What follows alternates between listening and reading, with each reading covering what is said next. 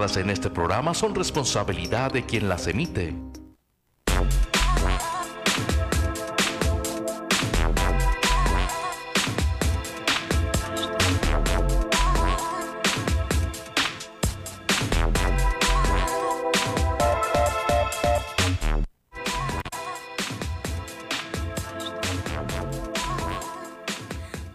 Las 6 de la mañana con 36 minutos en el arranque de este su programa Tribuna PCN. Le saludo con mucho gusto Juan Arturo Salinas. En este espacio nos queda hoy cosa de una media hora más, excepto cuatro minutos, por el viaje anunciado por el presidente Andrés Manuel López Obrador, que hoy concluyó su conferencia matutina, la mañanera, minutos antes, eh, cosa de unos 40 minutos antes. Le agradezco mucho, de verdad el favor de su atención a usted que se encuentra en casita, disfrútelo con sus seres queridos. Un par de brinquitos más y ya es viernes. Gracias a usted que se encuentra en trayecto a su trabajo, a su fuente de empleo y que sigue con la programación de primer sistema de noticias. O si ya aterrizó, al igual que mis compañeros amigos allá en los controles, Karim Alonso, Ricardo Estrada, buenos días, ambos. ¿Qué tal, compañero Juan Arturo Salinas? Muy buenos días. A nombre de Karim Alonso, mi compañero en máster de PSN, ya estamos preparados para llevarle la emisión del día de hoy. Es tribuna abierta, tribuna PSN a la multilínea local 664-344-1030 y transmitimos totalmente en vivo desde Tijuana para todo el mundo a través de la internet www psn.si. A través de Facebook Live nos pueden encontrar como PSN en vivo y podrán disfrutar de nuestro contenido en tiempo real por televisión, canal 87 digital, sistema Easy en todo el estado de Baja California, canal 76 en la capital, Mexicali y sus valles, canal 29 por aire en Ensenada y por radio XAZ 1270 AM, Radio Z13 y la tremenda 1030 AM con alcance hasta Los Ángeles, California, el condado de San Diego, todo el norte, todo el sur. A nuestros amigos de playas de Rosarito, Pueblo Mágico, Tecate y Ensenada hacia el sur, Valle de San Quintín, elegido Lázaro Cárdenas, Camalú, San Telmo, Puerto Santo Tomás y La Bocana, Joneros en el área de Maniadero, Valle de Guadalupe, San Antonio de las Minas, El Sausal de Rodríguez y San Miguel. 664-344-1030, multilínea local, y esto es Tribuna PSN. Muy buenos días. Muchísimas gracias, mi estimado Ricardo, gracias también, Karim.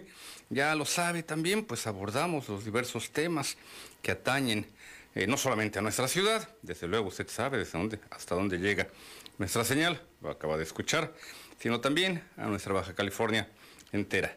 Le eh, quiero comentar que paulatinamente el tibio y hasta cierto punto tímido eh, reinicio de la, eh, del flujo, la reapertura de las fronteras entre Tijuana y San Diego y en lo general a lo largo de la frontera, nuestros casi 3.000 kilómetros, eh, pues comienzan ya a cobrar fuerza, a cobrar vigor.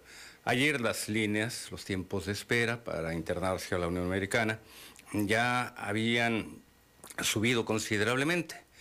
Para la noche ya la fila, tarde, noche, ya la fila era bastante nutrida y vendrán registrándose precisamente estos prolongados, cada vez más prolongados tiempos de cruce.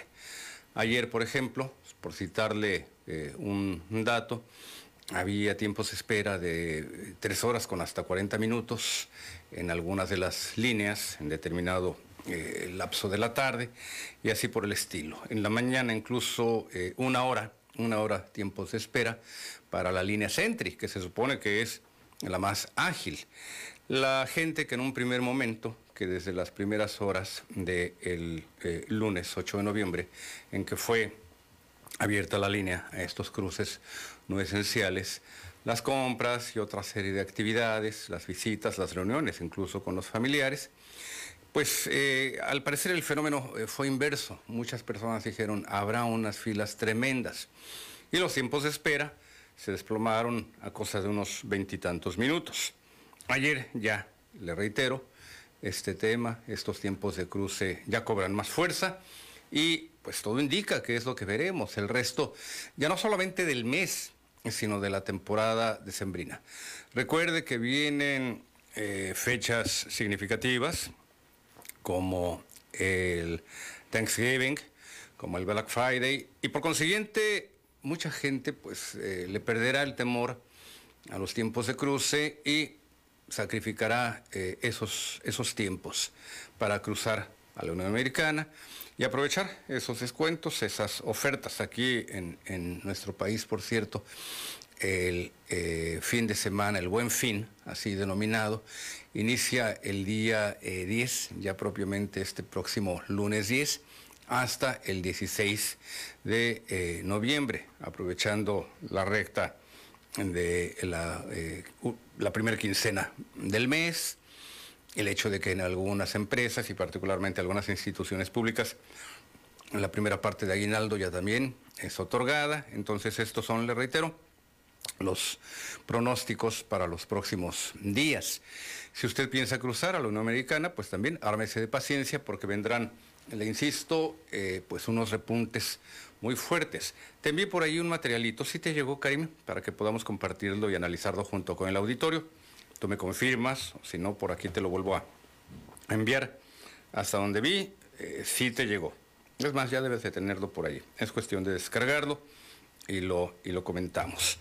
Vendrán, el reitero, estos eh, tiempos de cruce no hay que tenerle miedo para aquellas personas que eh, requieren. Sobre todo, mire, si no es estrictamente eh, necesario, indispensable, déjenme bajar de aquí las notificaciones, me están llegando ya el resto de los periódicos que diariamente comparto con mis compañeros eh, reporteros, las portadas y el resto de, las publicaciones diarias. No le digo cuáles y no le digo cuántas porque son un montón todos los periódicos, y no solamente eh, del país, sino también del mundo.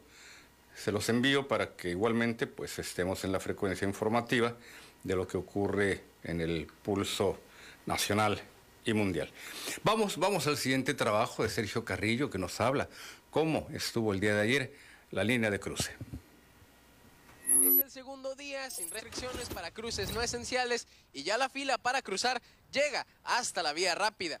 Es aquí donde vemos el operativo ejecutado por el ayuntamiento en el cual todavía hay confusiones por parte de la ciudadanía que quiere ir a playas de Tijuana y que quiere cruzar por la Ready Lane, lo cual genera bastante tráfico y algunas controversias entre automovilistas. Algunas personas no se terminan de acostumbrar al reacomodo de los carriles en la vía rápida y en este sentido gran desesperación sienten quienes toman por error el carril derecho que ahora lleva hacia playas de Tijuana ya que intercalan el paso de su fila junto con la de la línea internacional. Sin embargo, al llegar a donde están los oficiales de tránsito, se ven obligados a tomar el rumbo a playas. Un escenario menos drástico se percibe cuando automovilistas formados para cruzar terminan usando el acceso a playas, ya sea por su error o por su desesperación. Parte de la ciudadanía que se dispuso a cruzar compartió que a pesar de esto le parece un buen cambio, ya que así evitan que personas se metan a las filas. No, cruzamos seguido y está mejor que antes. Mucho mejor. Porque ya nos están metiendo los carros. Eh, pues sí, es un buen control. Ah, ahorita pues han querido meter y ya con eso han subsanado que se estén metiendo los carriles, ¿no? Porque la gente pues ya ves que no respeta, ¿no?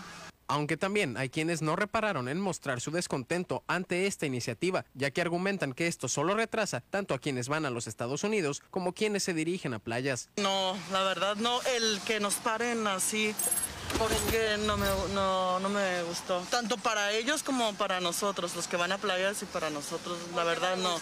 Por el tiempo, de por sí, o sea, nosotros más que nada hacemos mucho tiempo en la línea y ahora con esto ahora siento que más lo va a retrasar en vez de que sea más fluido. A pesar de que ya hay señalética en la parte superior indicando el propósito de cada carril, algunas personas siguen confundiéndose, por lo que solicitan que haya más guías. La primera vez sí, dije yo, ¿qué onda? Había sabido que habían habido cambios. Y sí me tocó meterme en este carril, el, el, que va para playas, pero sí me incorporé y todo normal. Es, cambio, es línea, es antes hospital for esta línea. No, no, tú aquí, tú aquí, ta, ta, ta. Entiendo, este es trabajo, entiendo, este es trabajo, pero es nuevo. De esta forma, la población se encuentra dividida respecto al relativamente nuevo operativo de cruce en la vía rápida que reacomoda los carriles con la intención de agilizar el paso fronterizo. Con imágenes de Abril Báez, informó para Primer Sistema de Noticias Sergio Carrillo. Ya me ha tocado ¿qué le puedo señalar? En su momento y con el respectivo camarógrafo con el que yo eh, salía, ya me ha tocado eh, hacer este tipo de sondeos. Eh, no se crea, hay que sortear también allí entre los vehículos. y como dicen los memes del Facebook, uno como quiera, pero las criaturas, comadre, no, en realidad el reportero pues puede cruzar más ágilmente, sobre todo cuando vamos hacia el primer carril, pegadito, pegadito a la canalización de la vía eh, rápida, por señalar de algo. El camarógrafo que trae eh, la cámara y el tripié también, bueno, es el, el reportero, le ayuda. Le doy todos estos datos, las incidencias, porque es parte del trabajo reporteril y eh, le insisto, hay que tomar nuestras debidas precauciones. Pero volvamos al punto, al punto medular. Lo que sucede es que ver las imágenes de este eh, reportaje con nuestro compañero reportero Sergio Carrillo, pues me recordó precisamente los momentos en los que yo hacía estos, estos sondeos y veía cómo pues también hay que eh, ingeniárselas para interceptar a los automovilistas. Hay quienes quieren hablar, hay quienes no quieren compartir sus opiniones o que su opinión pues realmente es eh, muy difusa, no tiene una idea muy clara. Aquí ya escuchó, hay quien se pronuncia a favor del mecanismo mediante el cual el actual ayuntamiento de Tijuana, el vigésimo cuarto, eh, organizó este operativo de cruce. El punto fundamental, usted recordará, es que había automovilistas que precisamente aprovechaban este primer carril, el pegado a la ladera de la canalización, la vía rápida, para, según ellos, ir a playas. Y ya cuando estaban por tomar la gasa y empezar el ascenso, recuerde usted cómo es este punto, pácatelas. Se le metían al primer automovilista que se descuidaba o le ponían ahí cara de compungido y daban eh, vuelta hacia la derecha y ya entraban y se incorporaban a las filas de cruce hacia la garita de San Isidro. Pues bien, hoy ya no es posible. Hoy, al igual que también en otro punto, el que se encuentra en Paseo de los Héroes, ya hay elementos de tránsito que están supervisando el flujo y sobre todo que no se metan a la línea los llamados gaviotones. Recuerde, fíjese usted también, bueno, son los modus vivendi. Recuerde que en los primeros minutos de esta reapertura de las garitas, eh, la madrugada del lunes 8 de noviembre, Hubo incluso eh, individuos detenidos de estos llamados gaviotones, los que por unos dólares, por lo general, algún billete, le permiten eh, a algún automovilista que se le meta en el paso a los demás. ¿Qué es lo que ocurre? Eh, se paran como no queriendo alrededor de un conductor, de un vehículo, pretextando que le van a limpiar el parabrisas o haciendo cualquier otro tipo de maniobra. Caso es detenerlo. Y obviamente el automovilista pues no se va a atrever a arrollar a una persona, dos personas, tres personas frente a su defensa. Le puede salir más caro el caldo que las albóndigas, le pueden reclamar. Y en ese momento, aquel automovilista que eh, pues ya le dio por ahí una gratificación, no se las va a dar después, ¿verdad? Pues él ya va más adelante, aprovecha y se mete en la fila. Son esas formas de vivir eh, en pues, los estratos más bajos, más necesitados de nuestra sociedad, cosa que usted no vería en otras ciudades del interior de la República, simple y sencillamente pues porque allá no hay filas de cruce hacia Estados Unidos, no hay frontera. Sin embargo, sí hay gente en otras ciudades, particularmente en la capital del país, que eh, le venden su lugar en la fila para eh, otras actividades, por ejemplo, la de la vacunación. Allá se presentó mucho también este fenómeno. Yo recuerdo hace ya muchísimos años, más de 35, los casos terribles de la reventa, la reventa de los, de los eh, boletos de cine. Llega usted a la taquilla y no, ¿sabe qué? Ya está agotada la función, pero caminaba alrededor de las calles del cine y no faltaba quien tuviera un buen fajo de boletos, que evidentemente los habían comprado en, contubernio con los taquilleros y que le vendieran el boleto de la función que usted buscaba, de la película más taquillera en ese momento, al doble y me quedo corto, tres, cuatro, cinco veces. Bueno, son, le reitero, los mecanismos con los cuales pues hay quien busca corretear la chuleta, la leche de la chata. ¿Qué otros casos recuerde usted? ¿Qué otros eh, eh, tipos de mañas por allí? Lo vimos también en la vacunación allá en el eh, Centro de Espectáculos de Mexicali. Hubo quien vendía lugares para formarse en la fila, pero ya muy adelantito. Y evidentemente, pues esto eh, pues eh, causa, causa mucha irritación eh, entre la mayor parte de los ciudadanos, muchos de los cuales se niegan a participar de este tipo de complicidades, de este tipo de contubernios. 600, 700 pesos por un lugar para formarse en la fila antes de los demás. Y no falta quien llega y deja sus, sus cosas. Es más, ¿sabe qué? Le voy a compartir una foto. No tiene que ver con acciones de eh, las personas, pero sí de algún establecimiento eh, comercial. Nada más déjenme buscársela, porque también esta maña la acostumbran los encargados de algunos, de algunos establecimientos, de algunos eh, negocios, y que colocando sillas, estos cajones de frutas, que son de madera, y que llevan por ahí el tomate y otro tipo de frutas muy, muy sensibles, por ejemplo, las, mm, los aguacates, tomates, etcétera, eh, dejan, dejan, le reitero, eh, allí afuera de su banqueta, eh, ciertos, ciertos cajones o las sillas del negocio, y evidentemente esto pues también causa irritación, porque si lo que quieren es un estacionamiento exclusivo, pues deben de pagar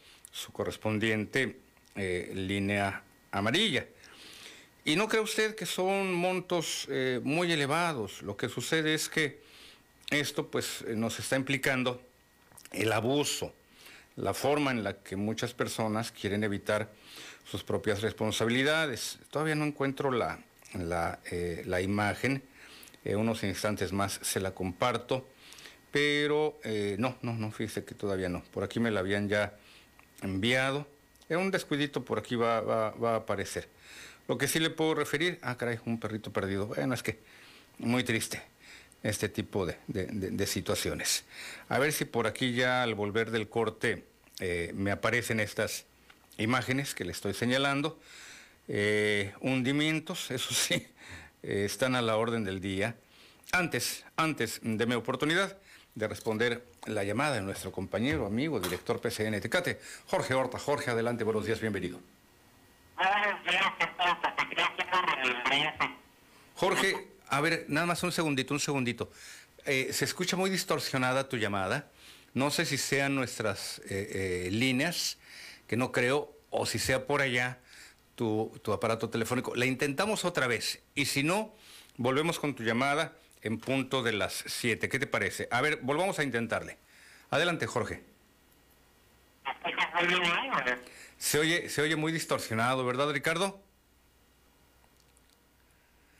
Sí, se oye muy distorsionado.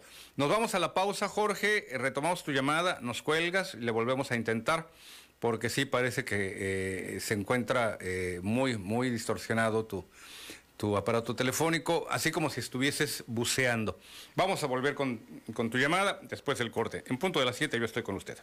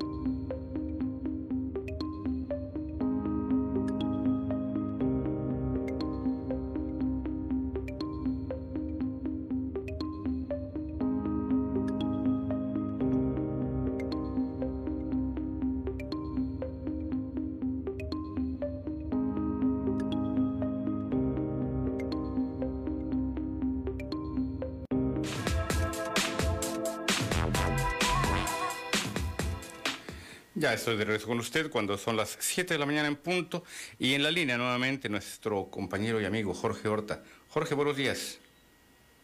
Buenos días, mi querido Arturo, pues acá. Ahora sí.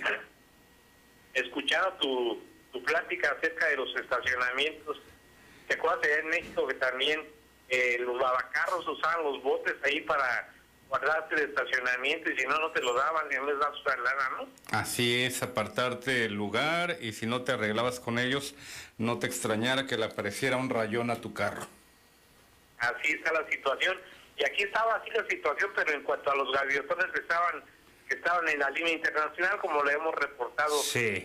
el mes pasado precisamente, actualmente pues no existe este problema, pero sin embargo pues ya de, con- aquí en Tecate también hace aire y ya la línea internacional también se ve más llena de gente que quiere cruzar hacia Estados Unidos, pero pues no hay el problema ahorita, está actuando la policía municipal ahí muy, a- muy atinadamente para evitar todo tipo de conflictos. El flujo pues está lento, pero Sí. sin embargo pues la gente está ordenadamente formada. También decirte que el día de ayer, en un recorrido que hiciera Darío Benítez al Parque Tecarroca, acá en la ciudad de Tecate, eh, encontraron una bodega con comestibles ahí ya caducos de más de dos años, me quedo Arturo, de despensas. Ah, y demás apoyos que supuestamente se iban a dar a, a la gente que perdió su casa acá en la colonia del Mirador.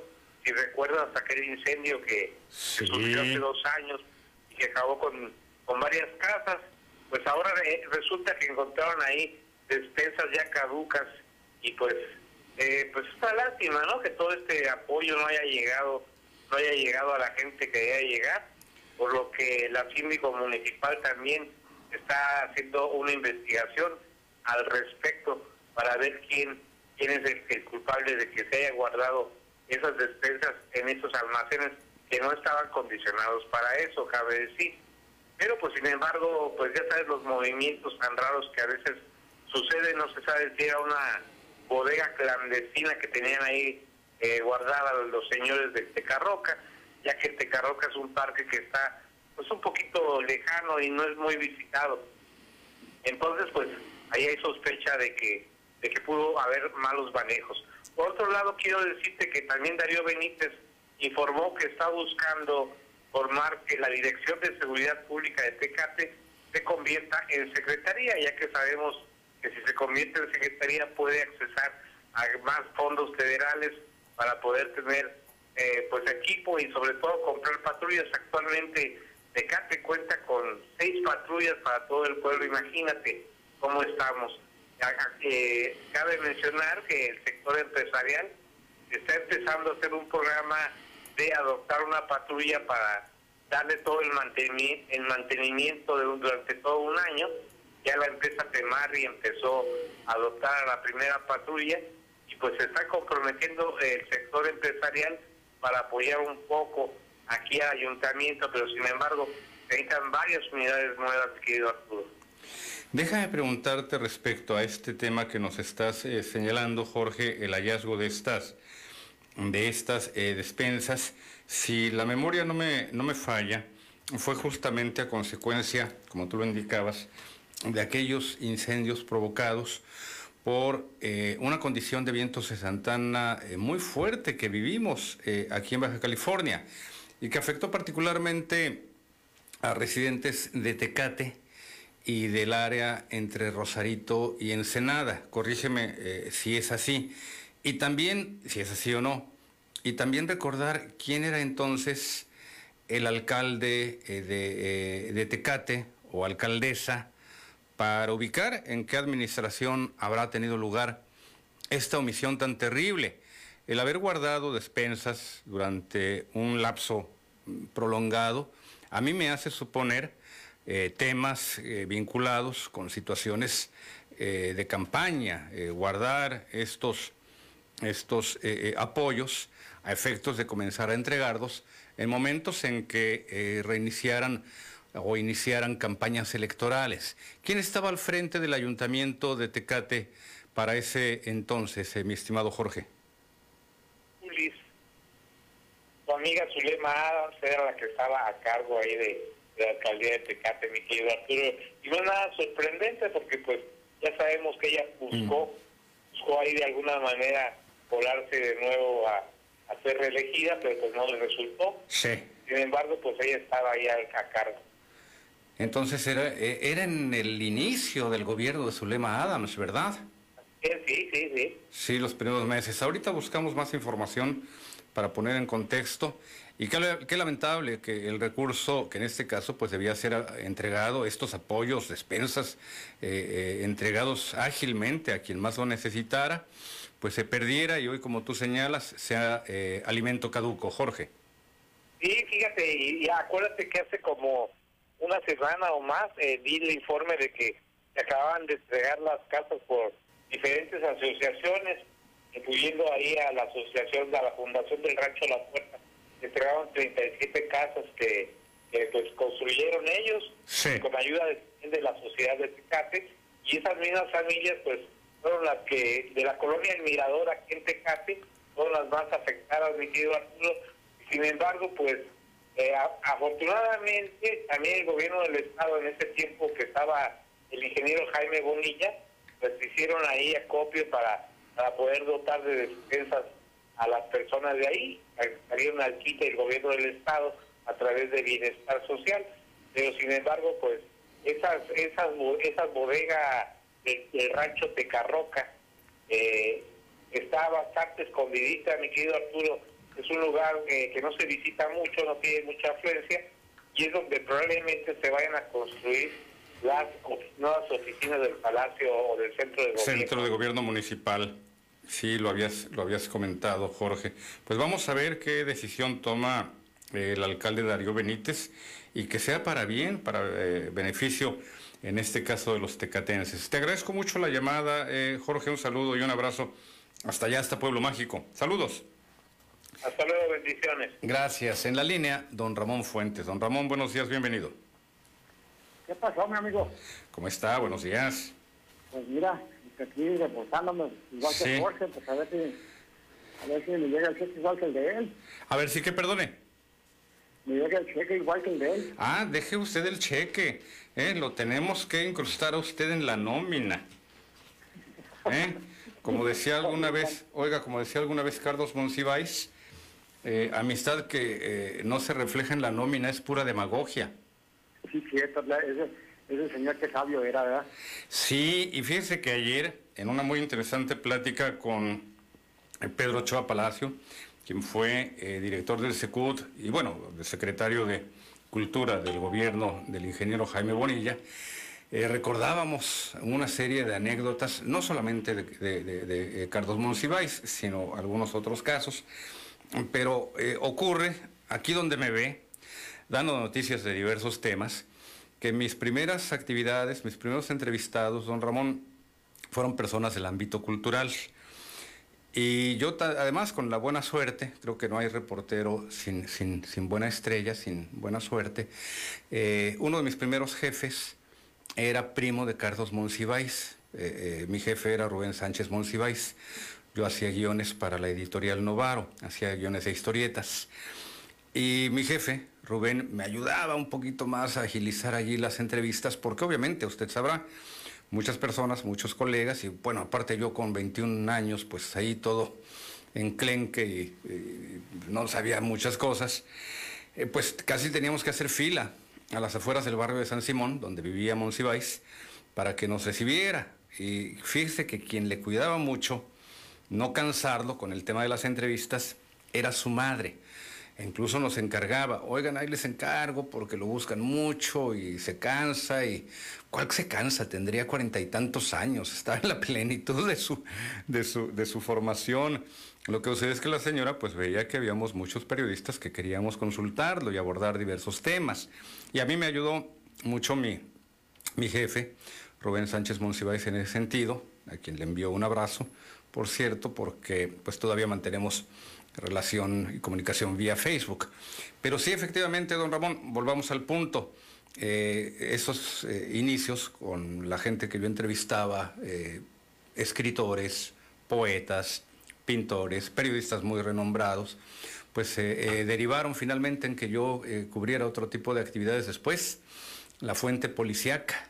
Y no se crea, salvo algunas excepciones del ámbito cultural, encontré personajes más tiernos en la fuente policiaca. El Charrascas, el Mastuerzo, olvídese, allí sí este, eh, había más, más humanidad. No, lo que sucede es que en el ámbito cultural hay mucho snobismo, hay muchas personas que eh, eh, les gana el, el, ego por delante y en la fuente policíaca, pues no, la gente es así como más humildita. De, después de tres, cuatro coscorrones que en ese entonces le daban, acuérdese que todavía no habían surgido ni se habían creado estas comisiones de derechos humanos, eh, les iba como en feria a muchas personas. Adelante, don Ramón. Fíjate que una de las cosas que, tenía don Carlos era que, eh, haz de cuenta que, haz de cuenta que estabas platicando con uno del barrio, porque tenía mucho barrio. Sí, pues le digo que era del barrio de San Simón. Sí, sí.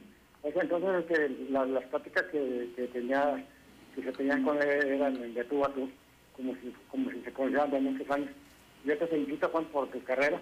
Este, yo pienso que tus inicios fueron este, pues como eres un poquito livianito, ¿no? Porque para entrevistar a un, a un señorón de esos, eh, pues sí se, ocupaba como, como la bamba, ¿no? Una escalerita y una y otra más grandota y otra. Claro. Y prepararse, prepararse para una buena entrevista, don Ramón, porque de lo contrario, el entrevistado se comía al entrevistador.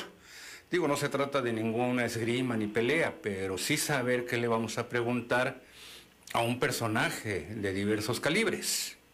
Y es que fíjate, Juan, que muchas de las veces hay personas que creen, que creen que, existimos personas que solamente con el estudio universitario o con un título puedes este, demostrar que eres inteligente. No, hay personas que son muy naturales, me encuentro entre ellas. Yo soy una persona muy inteligente porque no dejo, no dejo de aprender todos los días, sobre todo con mis amigos así como tú. Todos los días aprendo y te, doy, te agradezco por eso y, este, te sigo viendo y escuchando todos los días. Hasta luego, Juan. Gracias, don Ramón. Por cierto, solamente para abonar a las palabras de don Ramón Fuentes, eh, Monsiváis no cursó o no concluyó eh, eh, carrera universitaria, si mal no recuerdo. Eh, no me crea usted, no me crea de verdad, es cuestión de buscar los datos, estoy seguro que allí los vamos a encontrar en internet. No me crea si él iniciaría sus estudios en la Facultad de Filosofía en la UNAM, estudios universitarios, pero entiendo que no los concluyó. Obviamente, obtuvo muchos eh, doctorados honoris causa a lo largo de su trayectoria, pero no, no, eh, no concluyó, si mal no recuerdo, déjeme revisarlo. Pero antes vamos a regresar a un tema que este lo trajo a colación eh, Jorge Horta. Te envié ya la fotografía de esta sucursal de una cadena de taquerías, El Taconazo, que abrió sus puertas allí en, el, eh, eh, en la Avenida de los Olivos, en la colonia Gabilondo, y pues sin pagar su, línea amarilla, a ver si me envías eh, ya al aire esta, esta imagen, mi querido Karim, pues ya colocan su, silla allí para reservar el estacionamiento y los residentes de allí, de la colonia Gabilondo, le refieren, Taconazo Calete, precisamente como le estoy señalando, es ahí en Calete, eh, Gabilondo, donde eh, se ha instalado esta, ha sido instalada esta sucursal. Es la vecina tóxica territorial peleando el estacionamiento. No frieguen, paguen su línea amarilla. Los tacos, aunque de buen sabor, tamaño, cocina de diseñador, es decir, chiquitos, sí tienen margen de utilidad. Esto se los escribe Ricardo Íñiguez, allí en, allí en el, grupo de vecinos de eh, Gabilondo. Y lo que eh, advierte, eh, por ejemplo, es que ningún local de los tres en esa calle pagan línea amarilla. Ni el café, pero ni el café ni las botanas de la esquina sacan su silla. Falta el bonito letrero que diga se ponchan llantas. Y hay otras publicaciones. Eh, otra que dice, bueno, dándole seguimiento a mi publicación original, hoy pasé dos o tres veces por el fin de establecimiento y puedo reportar que o es mera coincidencia o agarraron el PEX, es decir, ya entendieron. Y a la fulanita que dijo, qué flojera tu caso, aquí no lograrás nada, con voz de tía tóxica metiche, benditas malditas redes sociales, la foto en la que ya no está, ya no está la, la, silla, eh, y una serie ahí de comentarios y demás, pero eh, sí, efectivamente, mucho abuso por parte de algunos establecimientos, el abrogarse el derecho de eh, pues apartar su, su frente y decir aquí nada más estaciona eh, mi cliente, cuando que para ello debe haber un pago de derechos. Y no crea usted, no es barato, no es caro, andará rondando, ¿qué será? Eh, mire, no me crea, deben ser dos mil, tres mil pesos anuales posiblemente, y esto depende de los metros que le otorguen, y le van a otorgar una cantidad muy específica de, de espacio. Para un cajón, para dos cajones de estacionamiento, así por el estilo. En la línea, Adrián Vallejo. Adrián, buenos días, bienvenido. Adrián. Sí, buenos días. Buenos días. Oiga, mire, disculpa, nada más una pregunta. Dígame. Quería saber si, si están aplicando las, las dosis de en el mismo o en la jurisdicción sanitaria. Sí, le, co- le consigo el dato porque mire, don Adrián, ha habido cambios también en cuanto al tema de la vacunación. Eh, las vacunas eh, ya hoy en día más que en el IMOS, en el Instituto de Movilidad Sustentable, que ha sido pues ya eh, trasladado como nuevo centro de gobierno, entiendo que ya no estaban aplicando las dosis de vacunación ahí en el IMOS. Don Adrián, déjeme consultar en lo más reciente del actual eh, gobierno estatal y que refiera los, los puntos. Así que si me da usted unos minutos, por ejemplo, aquí para pedir la información al grupo de, eh, de difusión, deme un segundito. Además de pedir la información, la voy a buscar entre los...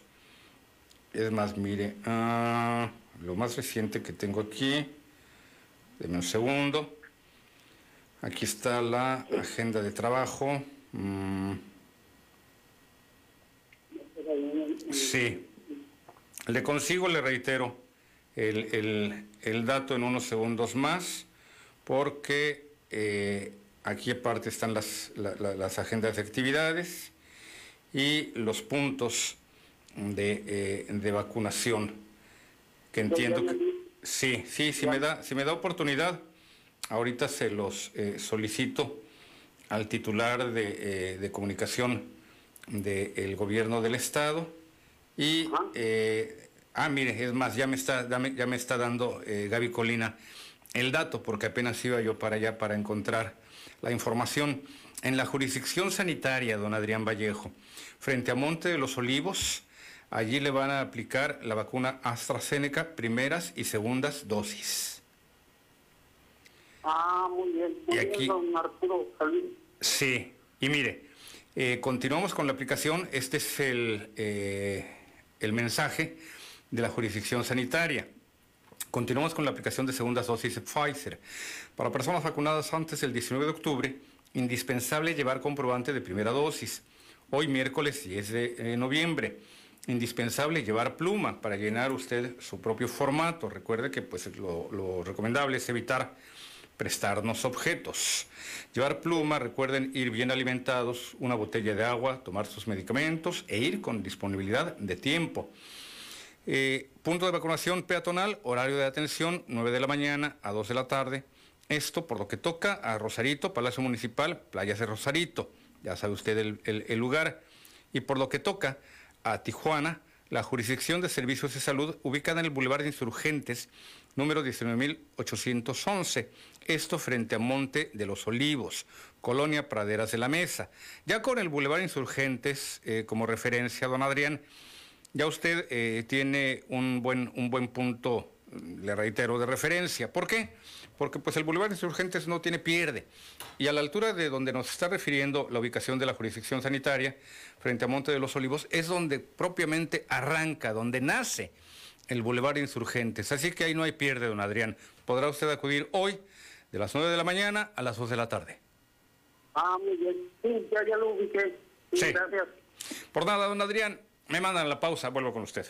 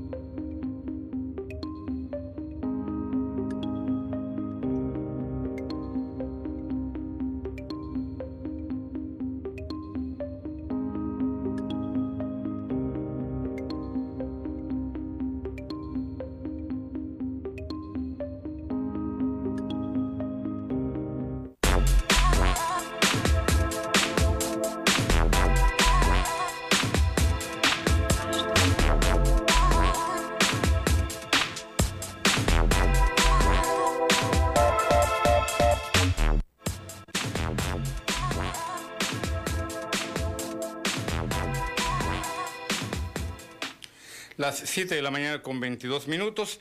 Mire, aquí en eh, Tijuana, de una u otra forma, caray, no podemos sustraernos a nuestra condición eh, eh, fronteriza. Y si no es por la vía legal, es decir, los cruces de los que le hemos hablado y demás, es por la ilegal. Es decir, aquella migración indocumentada que lo que busca es llegar hacia Estados Unidos. Usted recordará que ya hay eh, familias de migrantes, de aquellos que se asentaron desde febrero pasado, en el, que integraron el, campamento del Chaparral, a familias de migrantes que, una de dos, optaron por regresar a sus lugares de origen, incluso sus países de origen, como algunas eh, familias procedentes de Honduras, ya fueron convencidas, o por el otro lado aceptaron eh, ser eh, trasladados al eh, santuario migrante, que fue inaugurado durante el último día del gobierno del ingeniero Jaime Bonilla. Bueno, ya está operando. Hubo por allí también información en los primeros días, eh, sobre todo la semana pasada, en que había, quien advertía, pues lanzaron, inauguraron este santuario, pero no hay presupuesto y demás. Ya hay, ya hay propiamente gente instalada en este santuario y por consiguiente los correspondientes recursos pues irán eh, fluyendo o serán canalizados, en este caso por el gobierno de la ciudad a cargo de Montserrat Caballero, con tal justamente de despresurizar la situación que se vive en el campamento del Chaparral. Vamos, vamos al siguiente material. Con la reapertura del cruce fronterizo por motivos no esenciales, se espera la movilización de la caravana migrante ubicada en Oaxaca con destino a la frontera de Tijuana. El comisionado en Baja California del Instituto Nacional de Migración, Francisco Garduño Yáñez, reiteró el ofrecimiento de regularización a los migrantes. Uno, regularizarlos. ¿Cómo? Otorgándoles tarjetas humanitarias a las mujeres embarazadas y su familia, a los menores de edad y sus familias, a los discapacitados con su familia, a los enfermos con su familia aquellos que señalan que tienen ya resoluciones de la comar en relación al, este, al asilo o al refugio. El comisionado señaló que con esta tarjeta humanitaria se han comenzado a separar personas de la caravana en los estados del sur del país. El día de ayer, antier, se han ido desprendiendo eh, gente de la caravana que está aceptando esta condición. Ha sido yo creo que unos 350 este, migrantes que han aceptado, fundamentalmente familias. Además aseguró que se cuenta con un padrón de la caravana y que no se debe malinformar acerca de la cantidad de integrantes. Nosotros tenemos un padrón de esa caravana de 1680. Cuando salió se dice que son miles y miles, no es cierto. Es de esta forma que el INAMI tiene la intención de regularizar a los migrantes y ofrecerles un trato humanitario. Con imágenes de David Vera, informó para Primer Sistema de Noticias Carlos Rodríguez. No hay que olvidar, no hay que olvidar que el tema de la migración, mire, debe ser eh, tratado eh, con mucho tacto. Hemos visto de ida y de vuelta una serie de acciones. ¿A qué me refiero con lo que le digo, de ida y de vuelta? Hace cosa de un mes aproximadamente eh, circularon escenas muy lamentables en que elementos de la Guardia Nacional golpearon a eh, migrantes, principalmente centroamericanos, que intentaban internarse en territorio nacional. Eh, por cierto, hubo, incluso la orden presidencial de que esos eh, elementos de la Guardia Nacional fueran despedidos, ya que tampoco era la forma de detenerlos. Se trataba incluso fundamentalmente de grupos, sí, de hombres, de muchachos, pero también de mujeres, de niños, quienes pudieron haber sido contenidos con otro tipo de mecanismos, otro tipo de trato. Por el otro lado, apenas esta misma semana, estamos hablando del día lunes, vimos una forma en la que vimos escenas, circularon igualmente en la televisión nacional, en la que algunos migrantes, igualmente centroamericanos, arrojaron piedras contra elementos de la Guardia Nacional. Allí sí era válido tomar otro tipo de acciones, contenerlos, sobre todo evitar las agresiones por parte de ellos y las lesiones hacia los elementos de la Guardia Nacional. Eh, a veces se le pide al uniformado, sea policía municipal, estatal, federal, de diversos ámbitos, incluso los elementos militares, a veces se le pide mesura en su acción o una acción más contundente. Es solamente en el momento, en el momento candente, el momento de los fregadazos, por así decírselo, cuando eh, pues sabemos hasta dónde apretar y hasta dónde aflojar. Los elementos eh, policíacos deben de tener el suficiente entrenamiento y lo tienen. Afortunadamente, el punto está en que pues a veces los ánimos se caldean cuando pues sale por ahí alguna piedra, algún insulto, cuando alguna persona en particular está eh, enardeciendo los ánimos y hay quienes con tal de eh, apaciguarlo, de los uniformados, pues se pasan de la raya o dicen esto se nos va a salir de control. Recuerde, fíjese usted, y por lo general esto ocurre en cualquier manifestación, pero sobre todo en estos eh, fenómenos migratorios que estamos viendo de un tiempo a la fecha. Tranquilamente, por cada 10, 20 eh, migrantes o manifestantes, hay un policía ya sea municipal, pero principalmente ahora lo que estamos viendo de la Guardia Nacional. Un solo uniformado eh, le correspondería contener a unos 20 migrantes.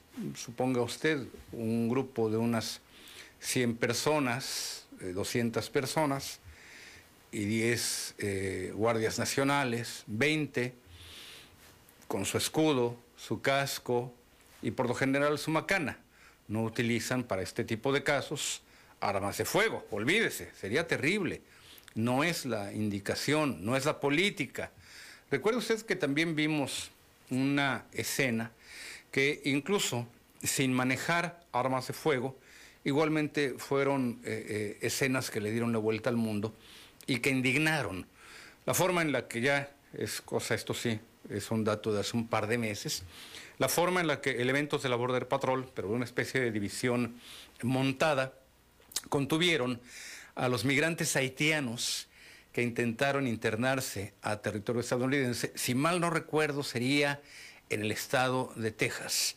Esas imágenes igualmente le dieron la vuelta al mundo, indignaron incluso a funcionarios de la Casa Blanca y pues nos remontaron a cosa de hace más de un siglo, en que efectivamente eh, sheriff, eh, rangers, etcétera, de la policía montada, pues eh, golpeaban con látigo a apaches, a mexicanos, a quien fuera, a negros, y ahora lo estamos viendo, lo estamos viendo en el caso de los haitianos.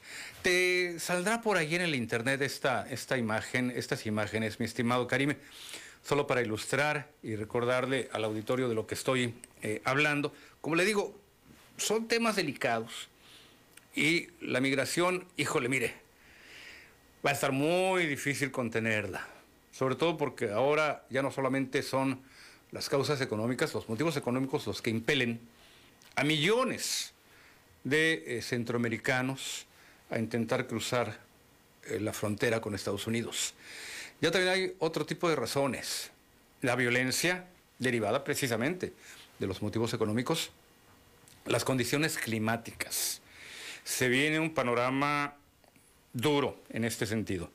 Y no crea que le hablo como los loquitos esos que aquí he exhibido y que eh, le refieren el tema de la pandemia y demás. Bueno, la pandemia sí, también tiene que ver. ¿Por qué causó el cierre y la pérdida de empleos? Y yo no dudaría también que en un momento determinado la pandemia causara eh, eh, la pérdida de eh, cultivos, no, porque mucha gente del campo siguió trabajando. Como la densidad demográfica en las áreas rurales es menor que en las urbanas, no estuvieron expuestos a tantos riesgos.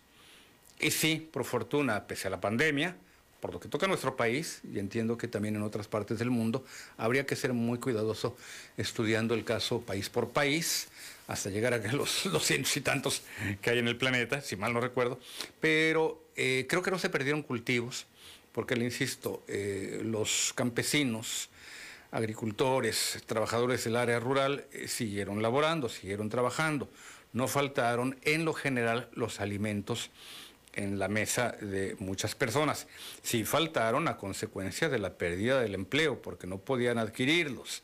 Y esto nos lleva a ver que el fenómeno migratorio, vuelvo al punto inicial de esta discreción que le estoy compartiendo, eh, se ve muy lejos, pero muy, muy lejos de verdad de ser contenido. Vemos entonces las razones económicas, la violencia, las razones sanitarias, como en este caso, la pandemia, el, factor epidemiológico. Y por el otro lado también condiciones climáticas. El calentamiento global, ya vamos por encima de los dos grados en los últimos años, está causando también la escasez de agua y con ello la escasez de cultivos, y con ello la escasez de alimentos, y con ello la escasez de recursos. Así que es un círculo vicioso muy, pero muy delicado, le insisto, el que está empujando, compeliendo a que muchas personas sigan intentando cruzar al vecino país, incluso desde países tan lejanos para nuestra frontera como Haití. Voy a la pausa y regreso con las participaciones, las llamadas, no se vaya.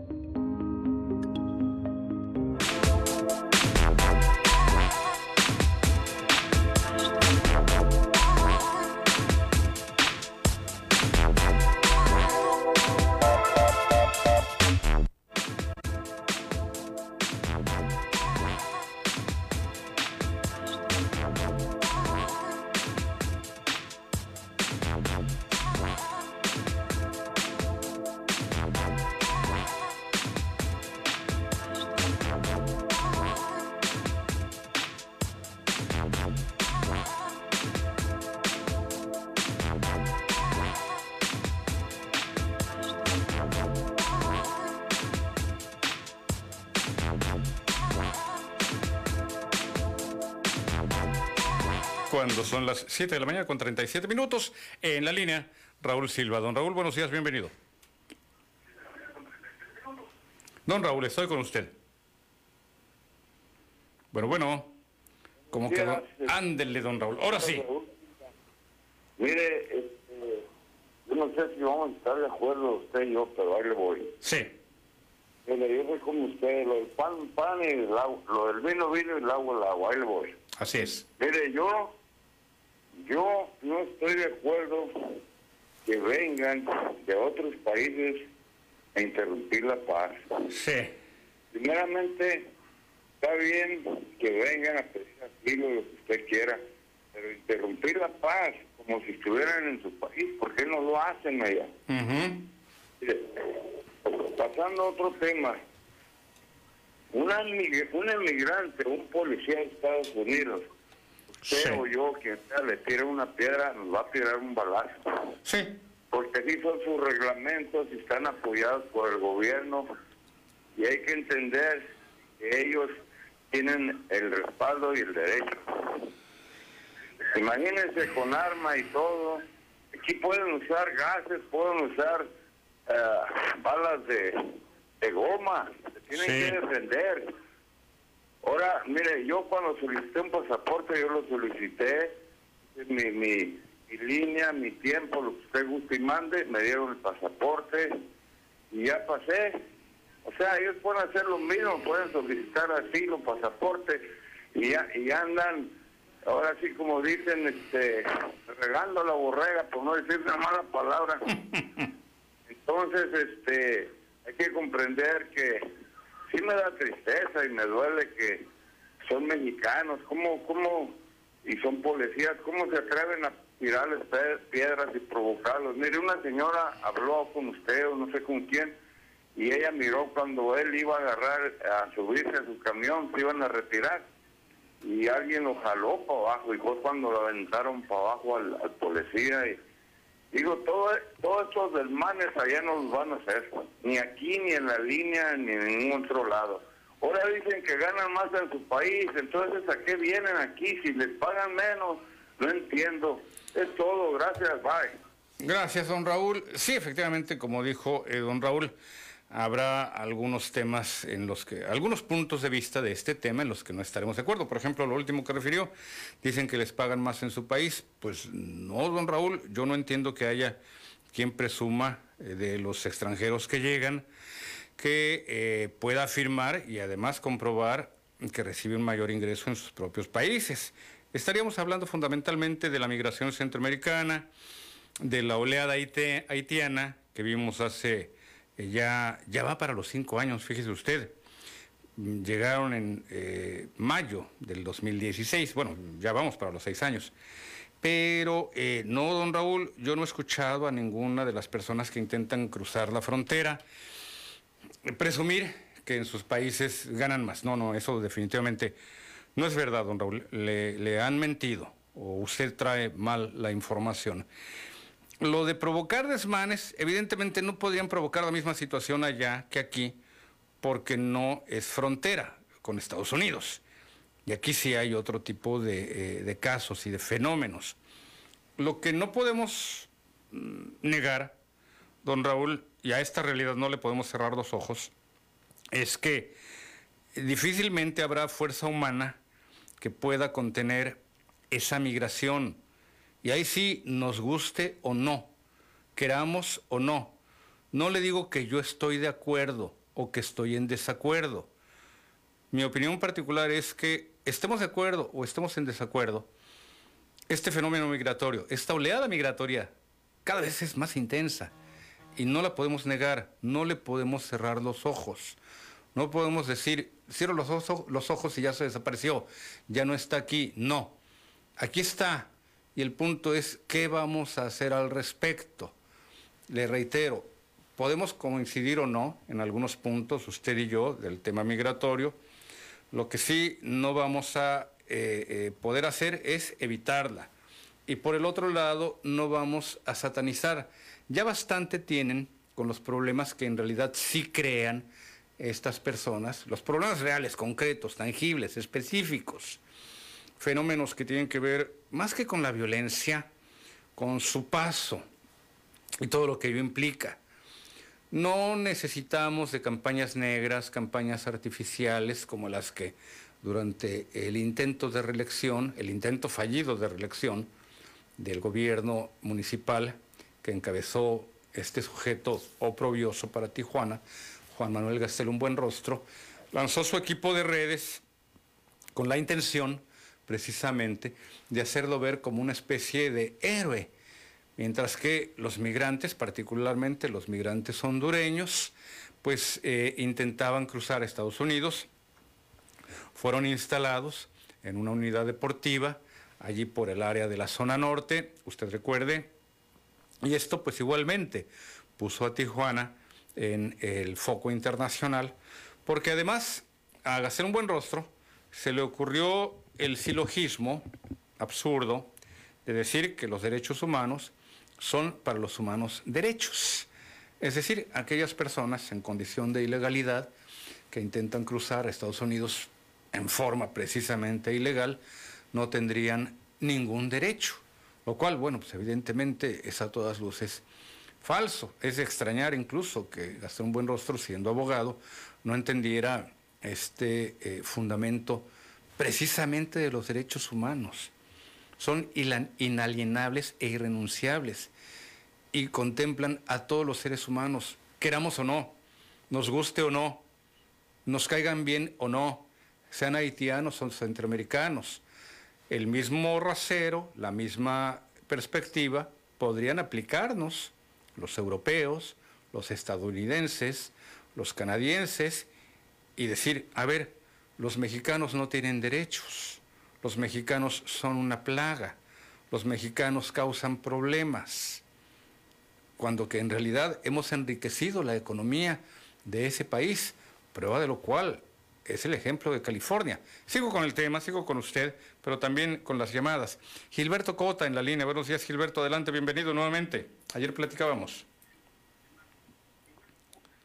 ¿Qué pasó? Buenos días, Gilberto. Adelante.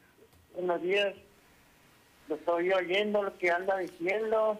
Sí, oye, de veras tú que te la pasas ahí en el área de la zona, en el área de la zona norte. Bueno, yo sé que vas a trabajar. Sí, yo la paso ahí. Así es, pero eh, platícanos qué has visto en cuanto a la migración por allá.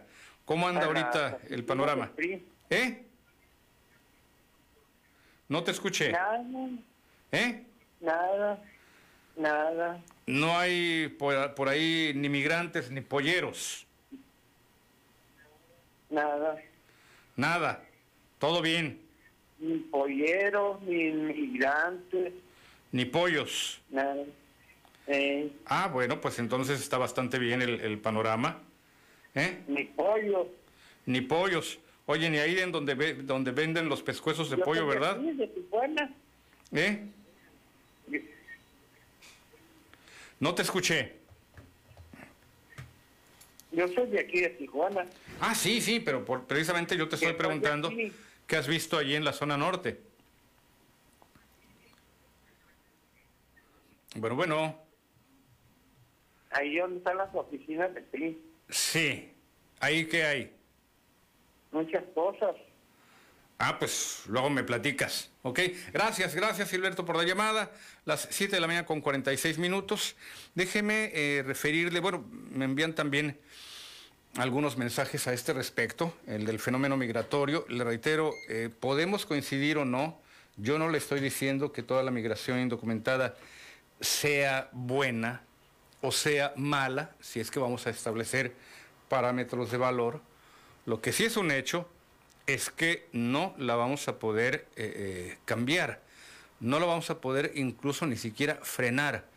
Se trata de eh, millones de personas que a lo largo de la creación de Tijuana como frontera con Estados Unidos han cruzado hacia Estados Unidos precisamente, hacia el territorio estadounidense por esta, por esta ciudad. Y que a su vez también tiene un efecto en nuestra economía, para bien o para mal. Eh, yo recuerdo alguna eh, eh, colonia de la ciudad, la colonia Los Santos, para ser más, más, más exactos. y alguna ocasión en que manejaba por allí, alguna amistad con la que yo circulaba en el vehículo me decía, mira, la, la, la, la, señora Pollera este, construyó muy bien su, su casita entre casas de madera y cartón. La casa de la señora Pollera pues era de material y de dos pisos y ya totalmente eh, emplastada su fachada, no como esas casas que por lo general pues dejan allí el tabique crudo al aire, a riesgo obviamente pues de mayor desgaste. No, no, la casa de la señora Pollera ya, ya, ya tenía hasta su balconcito y sus macetitas, se veía muy digna al lado de las casas, le reitero, de madera y de cartón, de techos de lámina. No le estoy diciendo que eso sea lo ideal, no le estoy diciendo que el recurso que sale allí del tráfico de indocumentados sea lo más benéfico para una ciudad o para una comunidad, para una sociedad. Pero sí, el recurso que a veces se eh, ingresa ilegalmente, como incluso también el recurso de las drogas, tiene su efecto, para bien o para mal. Les sigo platicando del tema, pero antes la llamada de don Bernabé Domingo. Don Bernabé, buenos días, adelante, bienvenido. Estoy al aire con usted, don Bernabé. Eh, muy buenos días, licenciado, saludando y saludos a todos ahí en cabina, licenciado. Adelante. Dice que ahorita que le pregunto, mira, yo ando recorriendo la ciudad sí. diario, licenciado, por medio de aquí de, de mi taxi. Sí. Aquí, la aquí por las 5 y 10 creo que hay como unas 20 centrales camioneras pequeñitas, licenciado. Sí, sí. Y son cientos de inmigrantes que llegan en camiones, tres, cuatro camiones en cada, en cada, en cada central pequeña, ¿ves? Aparte las que tenemos allá por la el Juan centro. Ojeda Robles. Sí, También. hay varias allí en la Juan Ojeda Robles y hay varias por donde era la avenida Pío Pico, que le cambiaron el nombre a Ciudad Baloyán. Sí, las, las tengo identificadas, hombre, David. ¿Y qué es lo que he visto? ¿Qué es lo que he visto? Pues son cientos de, de personas caminando que llegan a hospedarse ahí a, a hoteles y me toca ver polleros también, que son los días que, que traen ahí coordinando a todas esas personas. Sí. Mira, en este tema, en el fenómeno migratorio, yo creo que abonándole a este tema, licenciado, necesitamos una política migratoria responsable y le voy a dar un ejemplo. Por ejemplo, hace que serán los, los primeros este, haitianos que llegaron, que creo que llegaron como 24 mil haitianos, no sé si usted lo recuerda la primera vez.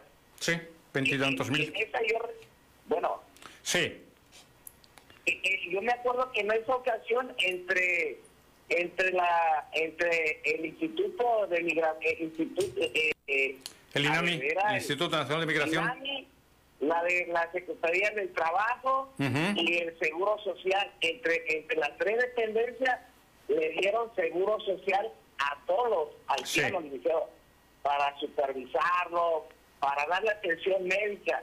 Imagínense por ejemplo los que manejamos un taxi.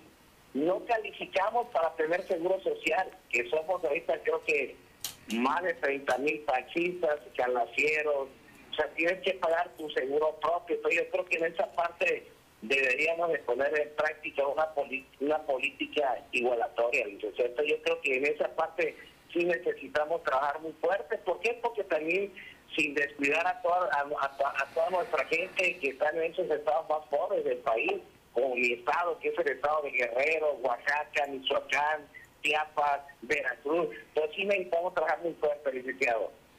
Sí, en efecto, eh, Bernabé.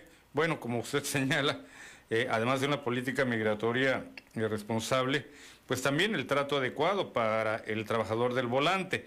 Pero si volvemos al, al- al- al tema de los migrantes, entenderemos, como usted bien lo acaba de señalar, que diariamente eh, siguen llegando. Mm, no se ve fácil contener ni retener este, este flujo, esta oleada, como yo señalo, nos guste o no nos guste, estemos de acuerdo o estemos en desacuerdo. Es un fenómeno social que va más allá de nuestras fuerzas humanas. A veces le es atribuido a algunos personajes que están detrás de ello. Eh, uno de ellos que parece ser el malo de la película para eh, muchos, eh, sobre todo gente activista en redes sociales, George Soros y, y algunas otras figuras. Pero la verdad, don Bernabé, yo veo muy difícil que detrás del fenómeno migratorio haya una sola persona. Esto obedece a muchas razones. ¿Por qué cruzamos también los mexicanos hacia Estados Unidos, muchos incluso en forma ilegal. Quien tenga oportunidad de contar con un pasaporte, con una visa, como muchos de nosotros, pues eh, acudirá a una serie de actividades. Pero hay también quien se arriesga y quien pierde su vida. A lo largo del 2020 fueron 321 personas las que perdieron la vida, ahogados, por ejemplo, por señalar de algo en playas de Tijuana, eh, y otros casos, otros fenómenos. Yo he visto cosas terribles que no, ¿para qué le comparto aquí en radio? Las he visto y, las he eh, pues experimentado al, platicar con personas que tienen que ver con el ámbito eh, de la emigración, como son elementos de la Border Patrol al otro lado de la frontera, a quienes se ha acompañado incluso en recorridos, o elementos del Instituto Nacional de Migración o del Grupo Beta que también ha operado aquí en nuestra frontera. En fin, es un fenómeno, le reitero, eh, muy intenso, muy complejo, que pues Tijuana por su condición migratoria no le puede cerrar los ojos. No nos podemos trasladar, no, sabes que yo no quiero este tipo de problemas, vamos a mover eh, eh, Tijuana hacia Camalú, al fin que allá no hay pleito, no hay problema. Pues no, no, no se puede, don Bernabé. Es una condición que no podemos evitar, es una condición que no podemos eludir es una condición, la nuestra, la migratoria, que incluso fortaleció e hizo de Tijuana lo que hoy es en día, para bien o para mal. Le agradezco la llamada, don Bernabé. Gracias por su, participación. Las 7.54, mire, es cuestión de unos segundos para que me vaya al corte. Hay otras llamadas, pero nos vamos a la pausa. Regreso con usted en punto de las 8 para no frenar eh, a nuestros eh, eh, participantes. Vuelvo con usted a las 8 en punto.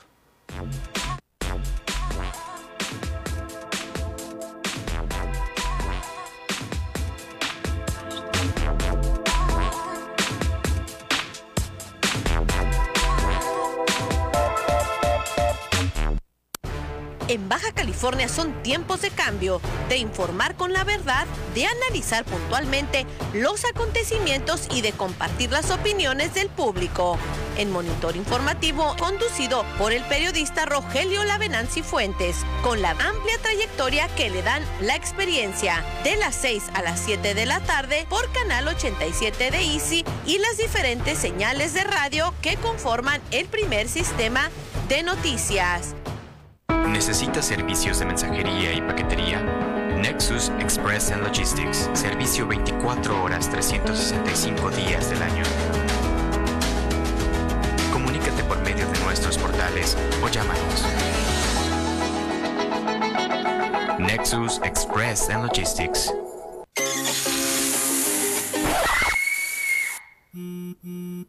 Bueno. se me acabó el gas. ¿Me puedo ir a bañar a tu casa? Sí, claro. Acabo de comprar Gas Silsa. Con la tecnología del nuevo sello de seguridad de Gas Silsa, te garantizamos minas completas y mayor duración. En Gas Silsa, cuidamos tu confianza. En el Florido, con nuestros precios, todos ganan. Pechuga de pollo con hueso, 49.90 el kilo. Producto lácteo boreal plus de un litro, 10.90. Ahora tu mandado hasta la puerta de tu casa. Descarga la app, visita nuestra página o al 664-386-9475. ¿Está por casarse o desea celebrar algún tipo de evento? Un momento en la vida que usted recuerda.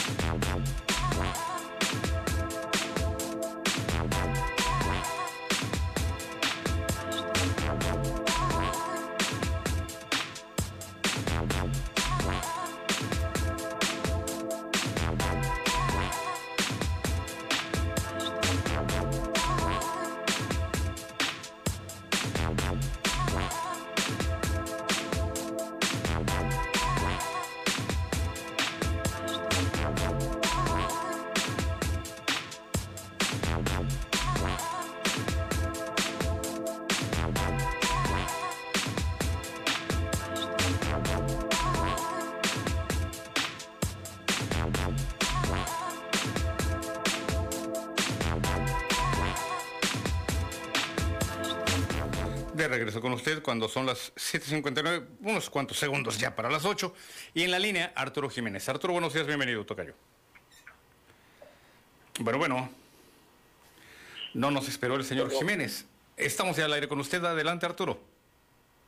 Muy bien, Tocayo, muy buenos días. Buenos días.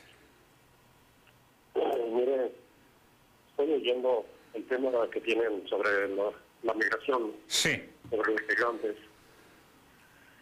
Yo pienso, y no se me quita de la mente, que es algo, algo que está jalando, están jalando los políticos mm, contrarios, que están en contra de todo y a favor de nada. Yo sigo con eso en mente.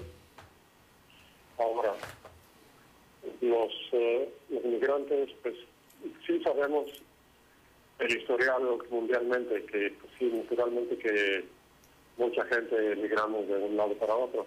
Claro. Pero esto se, va- se está viendo demasiadamente exagerado, exageradísimo. Entonces, qué casualidad que, que nada más en este sexenio empezó a pasar eso. Ah, es algo muy raro que está pasando. ¿no? Han pasado, han estado pasando cosas muy raras que antes no pasaban. Antes no pasaban esas cosas porque el gobierno era más, era más fuerte, más represivo. Eh, ahora se hacen marchas, por ejemplo, esas caravanas grandes, muy grandes, de muchísima gente. Se hacen marchas de, de, gente encapuchada, que no, no se atreven a dar la cara. Hacen desmadre y medio en las ciudades. Y no pasa nada.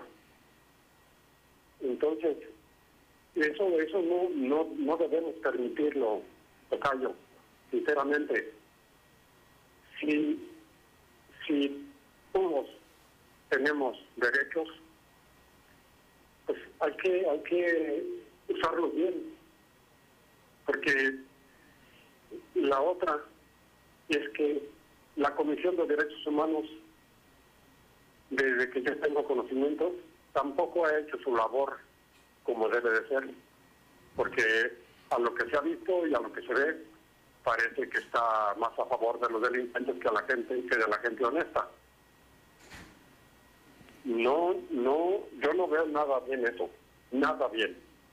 Ahora, esas marchas que vienen de allá de Centroamérica, el otro día casi matan a un a un agente de la Guardia Nacional. Sí, vi los, las escenas, las Entonces- imágenes. Las imágenes. Ah, eh, entre esas marchas tienen muchísimos del- delincuentes de los más salvatruchas, pandilleros.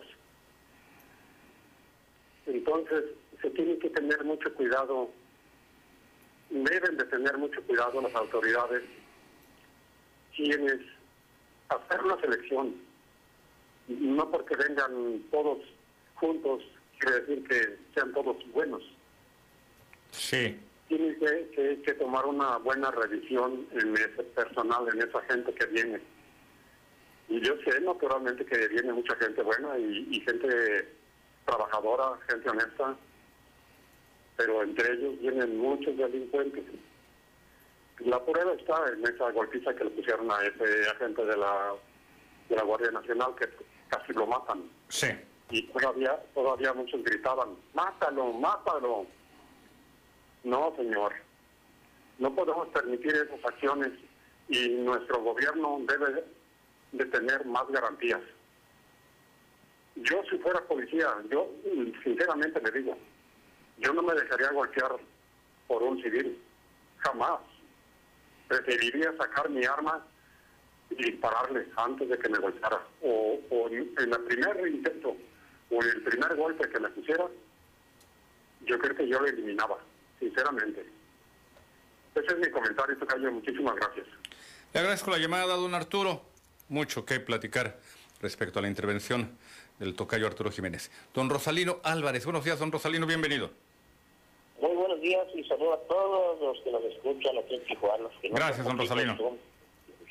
Este, pues preguntabas ahí de la zona norte que si ya no había polleros. Pues ya no hay, ya no se oye. Ya no se oye polleros porque antes te parabas en el mercado municipal te decía que si para Los Ángeles, para Los Ángeles. Sí, o sea que usted ya no ha visto, ya no ha visto polleros. No he visto ni he oído. Ujú. Ahí, También en el Parque Teniente Guerrero también abundaban los polleros ahí, en el Parque Teniente Guerrero. También. Y, y otros colonias aledañas también como la Libertad, toda la parte de la Libertad, la parte baja, la parte alta. Por ahí vivían muchos de ellos. Generaciones Ah, sí, no, incluso. Conoce casi todo porque yo les arreglaba los carros.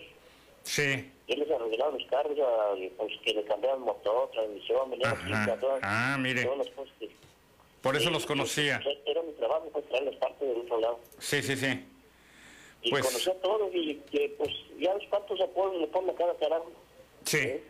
Puros apodos aquí y pues ahora ya se acabaron, ya no lleno. No se oye ya. Hay lo que se oyen puros, este, puros cricos, como luego dicen ellos. Sí. Los que andan ahí vendiendo cosas ahí, pues, ahí en el centro, en la caguila, lo que se abunda ahora sí. Ajá, ajá. Cualquiera, cualquiera que encuentre ahí lo que andan vendiendo. Sí. Así es. Hay que recordar, hay que recordar también, don Rosalino, que estamos hablando de, caray, pues incluso hasta generaciones, yo calculo que ya estaríamos hablando al menos, por lo que toca a Tijuana, don Rosalino, corríjame usted, es una apreciación, de al menos tres generaciones de polleros, abuelos, padres e hijos. No sé si ya llegue a la cuarta generación, muchos de los cuales evidentemente hasta se enorgullecían de haber cruzado familias enteras a Los Ángeles, hasta San Francisco y demás. De un tiempo a la fecha también... Sí, sí. De un tiempo a la fecha también, lamentablemente, don Rosalino, yo calcularía menos de 20 años, pero más de 10, que eh, los grupos de narcotraficantes también se han infiltrado en el pollerismo, en el tráfico de indocumentados. Desplazaron a aquel pollero que se enorgullecía incluso de llevar y de entregar a su clientela eh, ante sus familiares y los desplazaron por gente eh, terrible que no cumplía el trato, que dejaba a sus eh, eh, pollos abandonados, los pollos, los, los, indocumentados, que incluso en algunos casos hasta había lamentablemente situaciones de violación terrible contra las mujeres, contra los polleros de antes. No estoy diciendo que sea un trabajo, llamémosle, pues no sé qué, qué decir de caray, honorable o demás, pero tenían, tenían su honor los señores, don Rosalino, los polleros viejos, los traficantes viejos, que, eh, le reitero, se enorgullecían de haber dicho, yo he, yo he cruzado al abuelo, al padre, al hijo y al nieto, y están puestos allá en Los Ángeles, están en Oakland, están en Salinas, están en San Francisco y demás. Ese era el pollero que conocíamos aquí en Tijuana. Yo llegué a platicar con algunos de ellos, sus eh, trucos, sus acuerdos, la forma en la que trabajaban, sus espacios, el talón, el clavo, el brinco. El talón era el que estaba correteando, buscando clientes. El clavo era el encargado del lugar o, el lugar mismo donde tenían guardados a los indocumentados, a los pollos, en lo que se organizaba el brinco. Es decir, eran diversas etapas, las del pollerismo. Hoy no. Hoy ya esta actividad quedó en manos de los eh, eh, cárteles del crimen organizado, cárteles del narcotráfico. Hay un mito, usted coincidirá conmigo, don Rosalino y el auditorio también, de indocumentados cruzando la frontera con una mochila llena de droga, nada más lejos de la verdad. No hay tal, no, no, no, no es, no es comprensible. O cruzando por un eh, túnel, un narcotúnel, menos, eso no es cierto. No puede ser verdad, porque una persona que saliera de algún lugar y detectara un narcotúnel, indocumentado o no, tarde o temprano hablaría a sus conocidos, a sus amigos, familiares. Mira ahí donde está esa, eh, esa casita y demás, ahí está la desembocadura de un túnel. Yo por ahí salí. No, no, no puede ser. Eso nada más está en la mente calenturienta de nuestros vecinos eh, para sus películas y, y, sus pretextos. Recuerde también lo que decía Donald Trump, este hombre nefasto, que por fortuna ya no está en la Casa Blanca, que eh, pues nosotros éramos los culpables de todos sus problemas. Le agradezco la llamada, don Rosalino. Muchísimas gracias. Las 8 de la mañana con 9 minutos. Le eh, reitero, no son temas menores Tijuana tiene una condición limítrofe, Tijuana tiene una condición eh, fronteriza y no la vamos a poder cambiar, le insisto. Eh, bueno, yo he tenido que regañar reporteros que de repente me llegan con la nota, su borrador. Es que la condición fronteriza de Tijuana, pues no, no podemos cambiarla, no podemos cambiar de lugar la ciudad. Y lo que establecen en su, en su reportaje, reporteros novatos, pues es que eh, hasta que cambie esa condición, pues, Tijuana va a tener otro tipo de vocaciones. Pues no, no vamos a reubicar a Tijuana en Camalú, en Mulegé, ¿verdad? No nos vamos a ir a Guerrero Negro. Aquí estamos y aquí vamos a seguir. Le reitero esto porque en ocasiones, pues, le atribuimos también a esta condición fronteriza, limítrofe, una especie de culpa. Pues es nuestra condición y punto. No tenemos la condición de otro tipo de ciudades, por ejemplo, las del Bajío, que incluso tienen otro tipo de vocaciones. Una vocación, por cierto, de las cuales es muy singular, por lo que toca a estados como Querétaro, y le reitero, me parece muy singular, es el hecho de haber desarrollado muy buenos parques industriales. Querétaro, Guanajuato, eh, Zacatecas, eh, enclavadas en la mera médula de, la República. Y uno diría, bueno, pues es que los parques industriales son más propios de las entidades fronterizas. Sonora, Chihuahua, Nuevo León, que bueno, tiene una industria nativa, es decir, industria mexicana, no parque industrial, no, no, no plantas ensambladoras, como ocurre en el caso de Baja California y de Sonora o de Juárez. No, aquí en, Nuevo León estamos hablando de la industria nacional propia, ya también muchos años. Le sigo platicando del tema, se está poniendo interesante, porque le insisto, no vamos a cambiar nuestra condición fronteriza, no vamos a eh, mudarnos con todo y chivas, con todo y tiliches, allá al sur de la península. Tenemos que saber cómo vivir en esta condición de frontera. Y nuestras autoridades de los tres niveles de gobierno deben de entender esta condición fronteriza, esta situación limítrofe. Los temas del cruce, del cruce legal, la afluencia vehicular, los operativos que es necesario instrumentar a efectos de agilizar dicha, dicha afluencia, ida y venida, por nuestras vialidades, el congestionamiento que cada fin de semana largo tiene lugar allí en las inmediaciones del Secut, por señalar de algún punto, toda la zona río se desquicia en un fin de semana largo. Lo vamos a ver ahora en el próximo Thanksgiving próximo Día de Acción de Gracias. Y también entender las acciones que tienen que ver con los albergues para migrantes, con el tema de la violencia, el tema de la droga. Es decir, si la autoridad municipal, estatal y federal no entiende nuestra condición fronteriza, pues ahora sí que como se dice, que renuncie porque entonces no sabe de lo que está hablando. Leopoldo Rodríguez, don Leopoldo, buenos días, bienvenido. Buenos días, Arturo. Gracias por escucharme. A usted, Nada más para reafirmar lo que dijo el señor Arturo. Sí. Yo pertenecía a la gloriosa Armada de México hace muchos años. Allá en Puerto Vallarta, ustedes en el tiempo de Semana Santa andan marineros, inclusive policía municipal, pero presentemente las de la Armada andamos dando, andamos dando la vuelta ahí a los para auxiliar a los que estaban ahogando, no ahogando, pleitos, no pleitos. Entonces andaba un señor vendiendo chácharas de esas propias del mar, que traen figuritas, y le dijo un marinero, un compañero, mire, aquí para allá no entres. Y el señor, el vendedor en paz descanse, eh, se metió a la fuerza, le quiso golpear con un barquito que tenía al, al, marinero, el compañero. Entonces el señor, tenemos el tiempo las armas de fabricación belga, este, el FAL, que quiere decir fusil automático liviano, eh, fabricado en México, pero su patente era de, Bélgica. Entonces el señor disparó y lo mató. Entonces inmediatamente todos éramos cinco, hicimos una ruedita dando a la espalda y se nos echaron encima la gente, mire, las patitas, espera que te, que te pase, no a nadie se le molestó más entonces, eso es cierto, yo no sé, nuestro presidente, mi respeto para él, se lo juro que es un respeto profundo, pero sí hay algo que como que no le cuadra, como que no va, de que permita que a los a los miembros de la Armada, del Ejército, los, los golpean hasta casi falten al matarlos. respeto. Eso es una cosa que no va conmigo. Yo nunca he visto una cosa de que algún señor de esa, de, de esa nomenclatura, de esa Ujú. Figura, Ujú. que son dependientes del gobierno federal, cualquier tipo lo golpea. Eh, pero voy más allá, son extranjeros, no hacen en su tierra lo que viene a hacer aquí.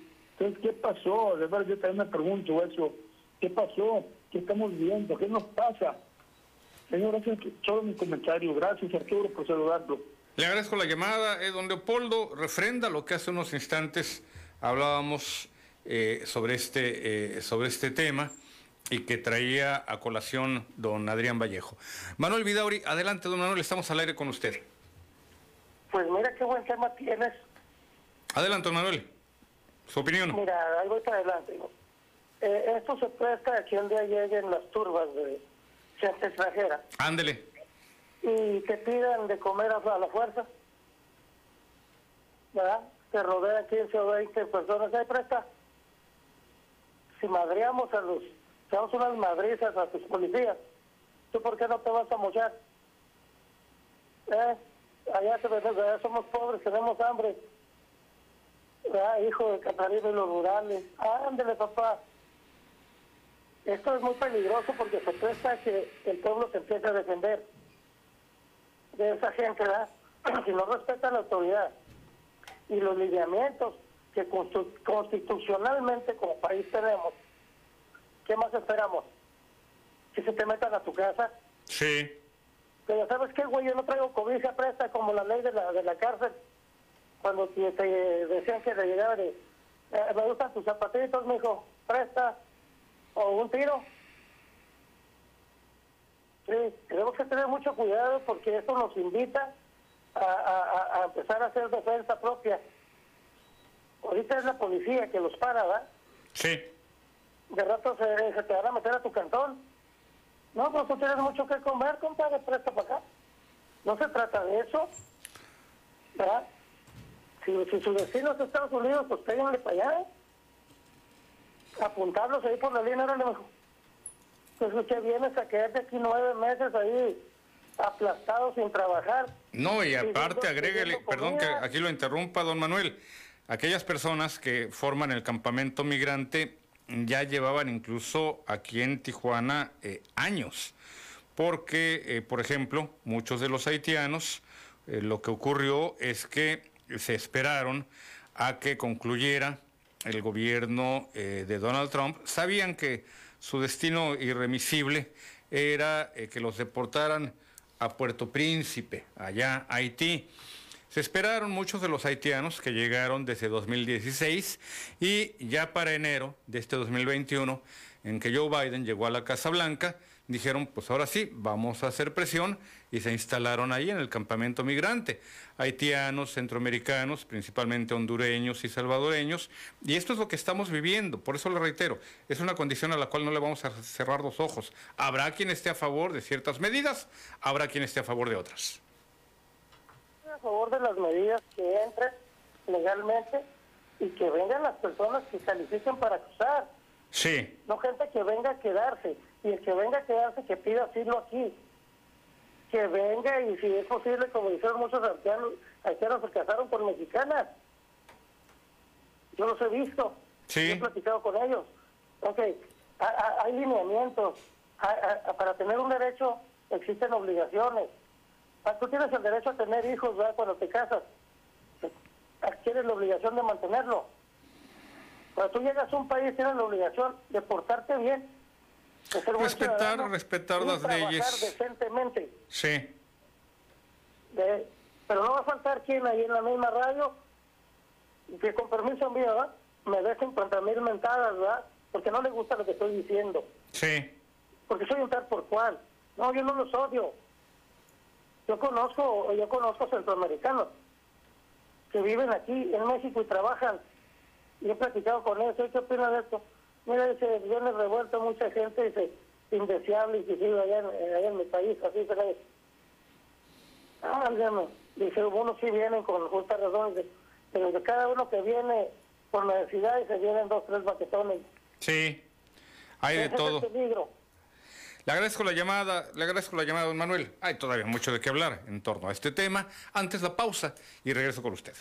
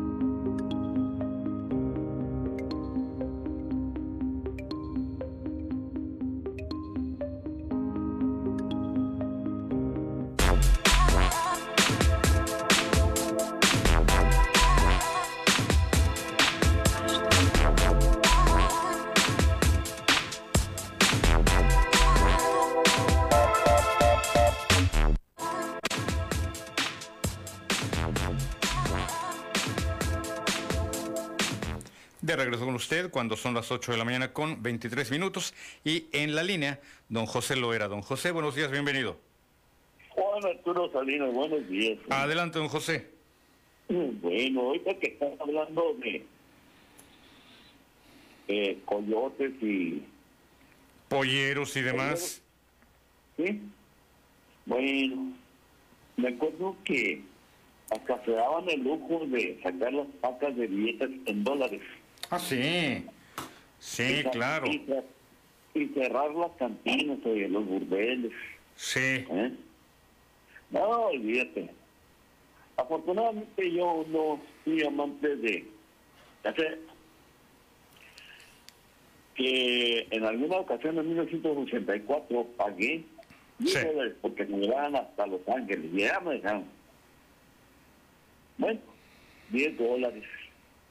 Y a quien me he contado de aquel entonces, no, estás loco, nunca estuviste allá. Pero Santo enseña de que al este de Los Ángeles se llama Santa Fe, o sea, la yarda de los trenes, Sí. ¿verdad? y pues eh, otras cosas. Pero sí fue un desgarriante aquello de que le generó de los polleros y coyotes, pues eh, prácticamente el narcotráfico. Y a grandes radios, si hay personas que allá en El Salvador, Honduras, Costa Rica, que pagan 10, 5, 10, hasta 15 mil dólares por venir eh, a México, Sí. quiere decir que esa gente no está tan pobre. ¿Eh? No está tan pobre. ¿Por qué?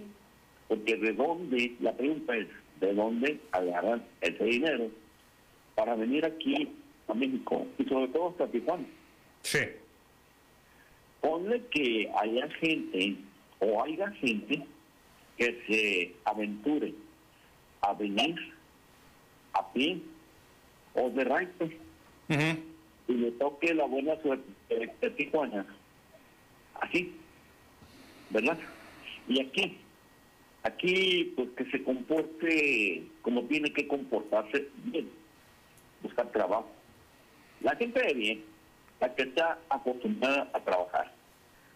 Pero va una palabra, matetones, como dijo Don Manuel Vidauri, siempre eh, está impuesta a pues a lo que le caiga en sí lo más fácil. Sí andar cuando no, yo quiere decir otra son diferentes abajo de una bueno problemas andar causando problemas esa gente que causa problemas estaría bueno que aún los mismos policías municipales. A ver, dijo, ¿qué andas haciendo? Ah, sí, bueno, ¿qué- ¿de dónde eres? No, porque yo soy salvadoreño, yo soy de allá de Costa Rica, soy hondureño, soy salvador. Ah, está bien. Bueno, vamos a armarte un expediente y te vas a tu tierra, armar tus problemas allá. Aquí cabe. Esto, esto que usted señala, don José, ya es una práctica.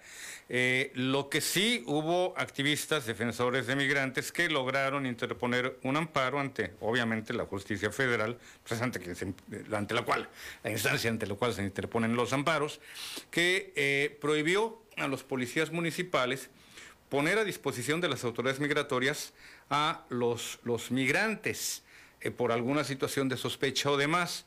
Pero sí me consta, y pregúntele usted también a quienes están involucrados en este tema, sí me consta que aquellos individuos que han cometido algún ilícito o que han sido detenidos portando o consumiendo droga, han sido puestos a disposición de las autoridades migratorias y estas a su vez se han encargado de su deportación, que no es lo mismo que la repatriación. Así que en este sentido, don José, sí, efectivamente, sí, cumplen eh, eh, las autoridades con esta disposición de lo que usted nos está eh, señalando. Expulsar a aquellos extranjeros perniciosos. Hay mucha gente trabajadora, como usted bien lo indica. El tema de lo del pago de sus tránsitos al pollero y todo lo demás, lo que usted dice, no son tan pobres porque alcanzan a pagarles. Eh, yo coincido con usted en, cierto sentido. Si logran de alguna forma tener este recurso para cruzar, pues más de, son como 5 mil kilómetros desde allá, desde Honduras. Póngale los 3 mil de aquí a la Ciudad de México, más agréguele el sureste. Entran por Chiapas, deben de cruzar a lo largo de la Bestia eh, este tren que, va desde la Bestia, que, que va desde la que va desde Chiapas más o menos hasta, hasta, hasta Mexicali pero deben de cruzar toda la República, más aparte Guatemala y los otros países que estén a su, a su paso. Sin embargo, hay personas que hacen muchos sacrificios para juntar ese dinero que les sirva para su trayecto o para pagar a los polleros. Eh, son fenómenos muy complejos, don José. Vale la pena analizarlos con mucho detenimiento y no decir que todo es blanco o que todo es negro. Hay gente que efectivamente ha llegado a aportar y hay gente que ha llegado a pues eh, eh, lastimar nuestra, nuestra ciudad con diversas acciones. Le agradezco la llamada, don José. Sigo con el tema. Dolores Rodríguez. Dolores, buenos días, bienvenida. Bueno, bueno, Dolores. Buenos días. Adelante, señora Rodríguez. Es de que todas esas, mi opinión es esto, que todas esas, esas personas bravuconas vienen pagados para, este, porque vienen en contra de López Obrador. Hay versiones que apuntan a ello, como tal, a- a- hace unos instantes también nos lo, lo, eh, nos lo señalaba eh, el señor Raúl Silva.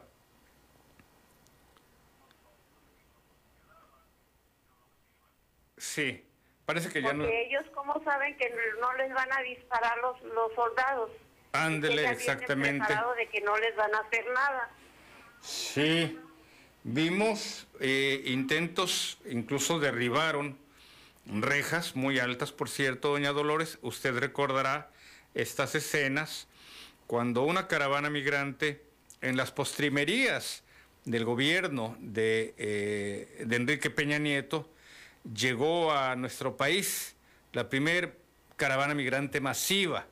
Esto ya antes de diciembre del 2019, antes de que tomara eh, protesta como presidente Andrés Manuel López Obrador. Usted recordará estas escenas en que eh, una oleada eh, tremenda de centroamericanos logra derribar las rejas de los puentes con Guatemala y a partir de allí ya vimos, ya vimos cómo este fenómeno, el fenómeno migratorio, se recrudecía y ya vimos al menos dos, tres caravanas migrantes.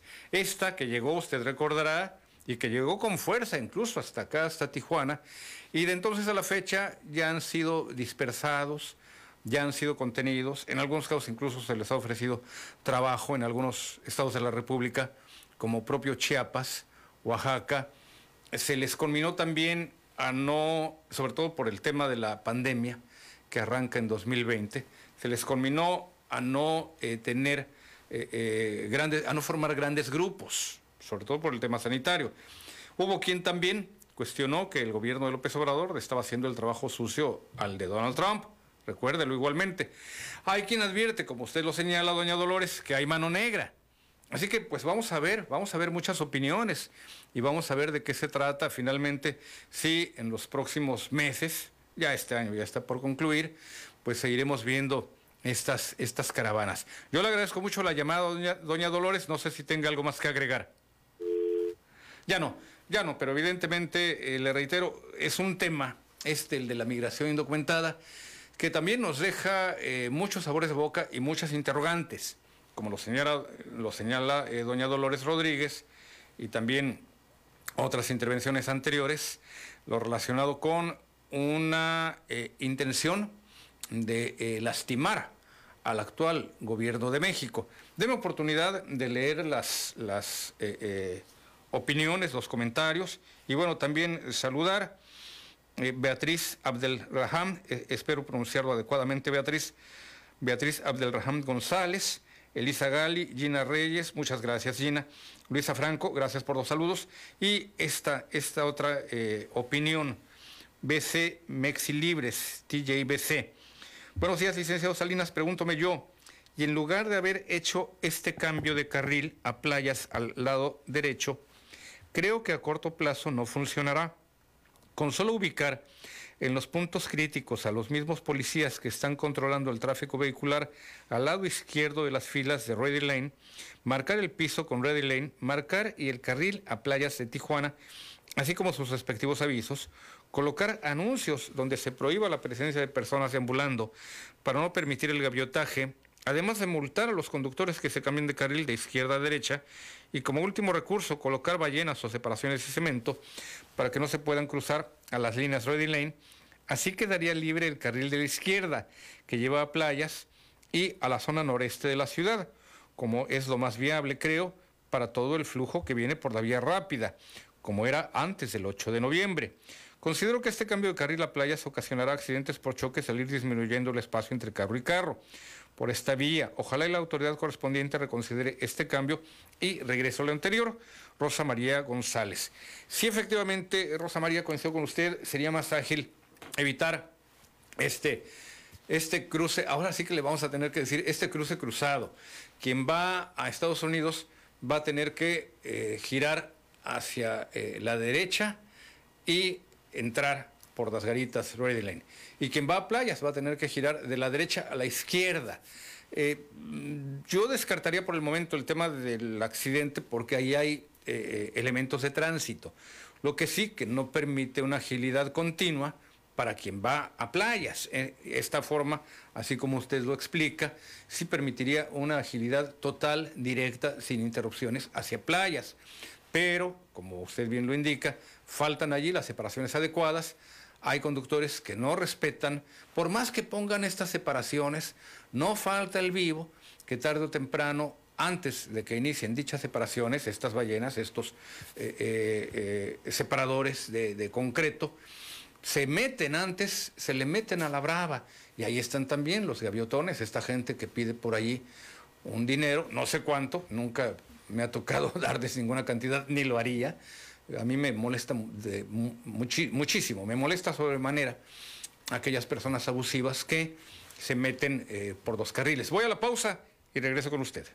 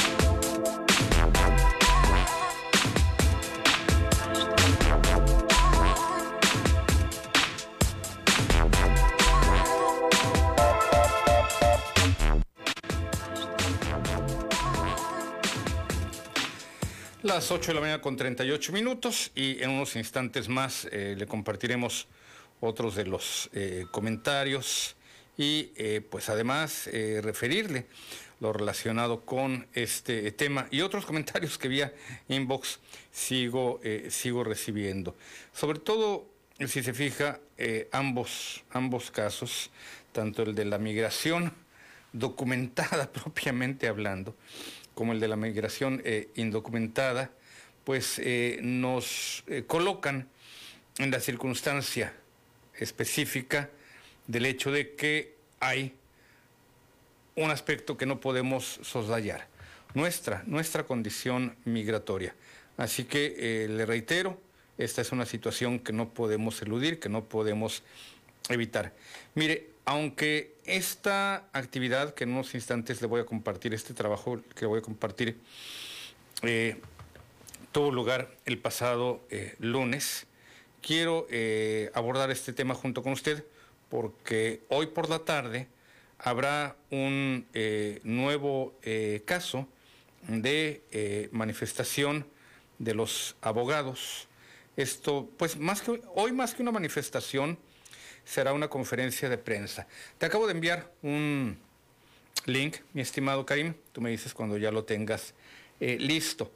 Verá usted este eh, trabajo en torno precisamente a una manifestación de abogados que tuvo lugar la tarde, la, mañana del, del lunes 8 de noviembre precisamente. Pero hoy hoy por la tarde a las 4.30 para dar inicio a eso de las 5 de la tarde, tendrá eh, lugar una reunión de abogados que eh, estarán reunidos a fin de formar un frente común en contra de la inseguridad. Esto por lo que toca específicamente a, así se lo voy a leer textual, los infaustos sucesos de dos amenazas de bomba, así como el levantón de una abogada en los tribunales civiles la semana pasada. Bueno, como le estoy señalando, hoy tendrá lugar una reunión que inicia a las 5 de la tarde, en la cual los abogados de distintos colegios y barras, usted sabe que hay diversas asociaciones de los expertos en derecho, aquí en nuestra ciudad, aquí en nuestra frontera, van a formar este frente común a efectos de exigirle a eh, la autoridad eh, mayor seguridad, en este caso al Poder Judicial. Fíjese que es algo que llama poderosamente la atención en los juzgados, en este caso como lo vimos después del levantón de esta mujer la semana pasada, eh, pues más allá de una seguridad bien armada, bien organizada. Armada no me estoy refiriendo a la aportación de armas, sino armada en cuanto a la estructura de una seguridad adecuada. ¿A qué quiero llegar? A eh, controles más, más claros, a una vigilancia a cargo de personal debidamente capacitado que pudo haber impedido incluso este levantón, porque esta abogada, esta mujer, de nombre Montserrat, por cierto, ahorita le recuerdo el apellido, solamente le estoy hablando de, memoria, esta mujer fue sacada incluso del propio edificio de juzgados civiles, ante la mirada atónita de muchas personas que en ese eh, eh, momento eh, vieron los hechos y gritaron y videograbaron con sus celulares, lo cual también ayudó a que esta mujer fuese eh, liberada posteriormente, porque el, hecho ya era muy evidente, ya era muy patente. Hasta las placas del vehículo ya habían sido captadas. Pero fíjese usted el cinismo, la carta blanca, la seguridad con la que estos sujetos, dos y armados, entraron a los juzgados, a sabiendas de que nadie iba a impedir su paso y que cometieran esta acción que ellos cometieron. La mujer gritaba, ¿a quién le debo? ¿Por qué me están eh, eh, llevando? El lunes, le reitero, tuvo lugar una manifestación de los expertos en derecho. Hoy tendrá lugar una reunión de los mismos abogados, colegios y barras que lo que buscan es precisamente estar atentos y exigirle al Poder Judicial mayor seguridad. Vamos al siguiente trabajo. La Confederación de Colegios y Asociaciones de Abogados Región Noroeste 2, CONCAM, por sus siglas, realizó una manifestación pacífica a las afueras de las oficinas de la Fiscalía General del Estado, ubicadas en el World Trade Center, donde dieron lectura a un pliego petitorio dirigido al fiscal general del Estado con las siguientes exigencias. Primero, que el fiscal general del Estado exija presupuesto al Congreso del Estado, porque es vergonzoso ir al Ministerio Público y que no hay papel para las copias del expediente de la carpeta de investigación.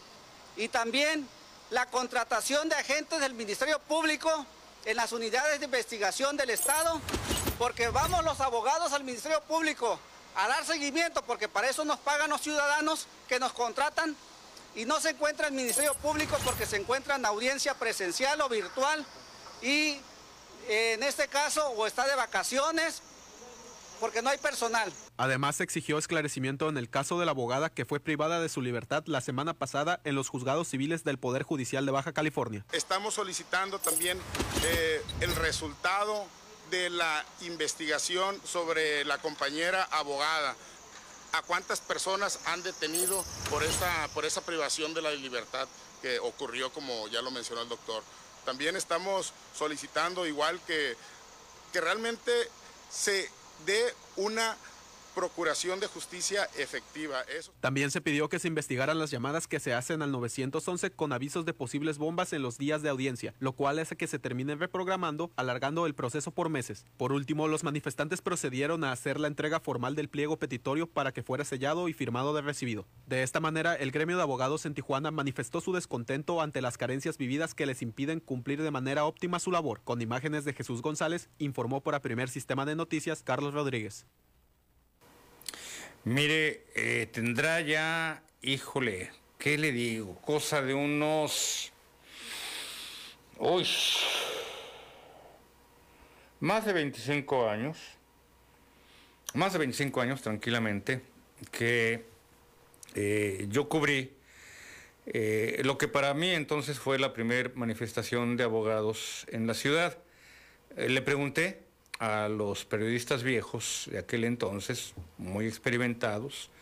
Yo siempre me, apoyé en la sabiduría de muchos de ellos. les pregunté si había habido alguna otra manifestación de abogados anteriormente, me dijeron que, eh, que no.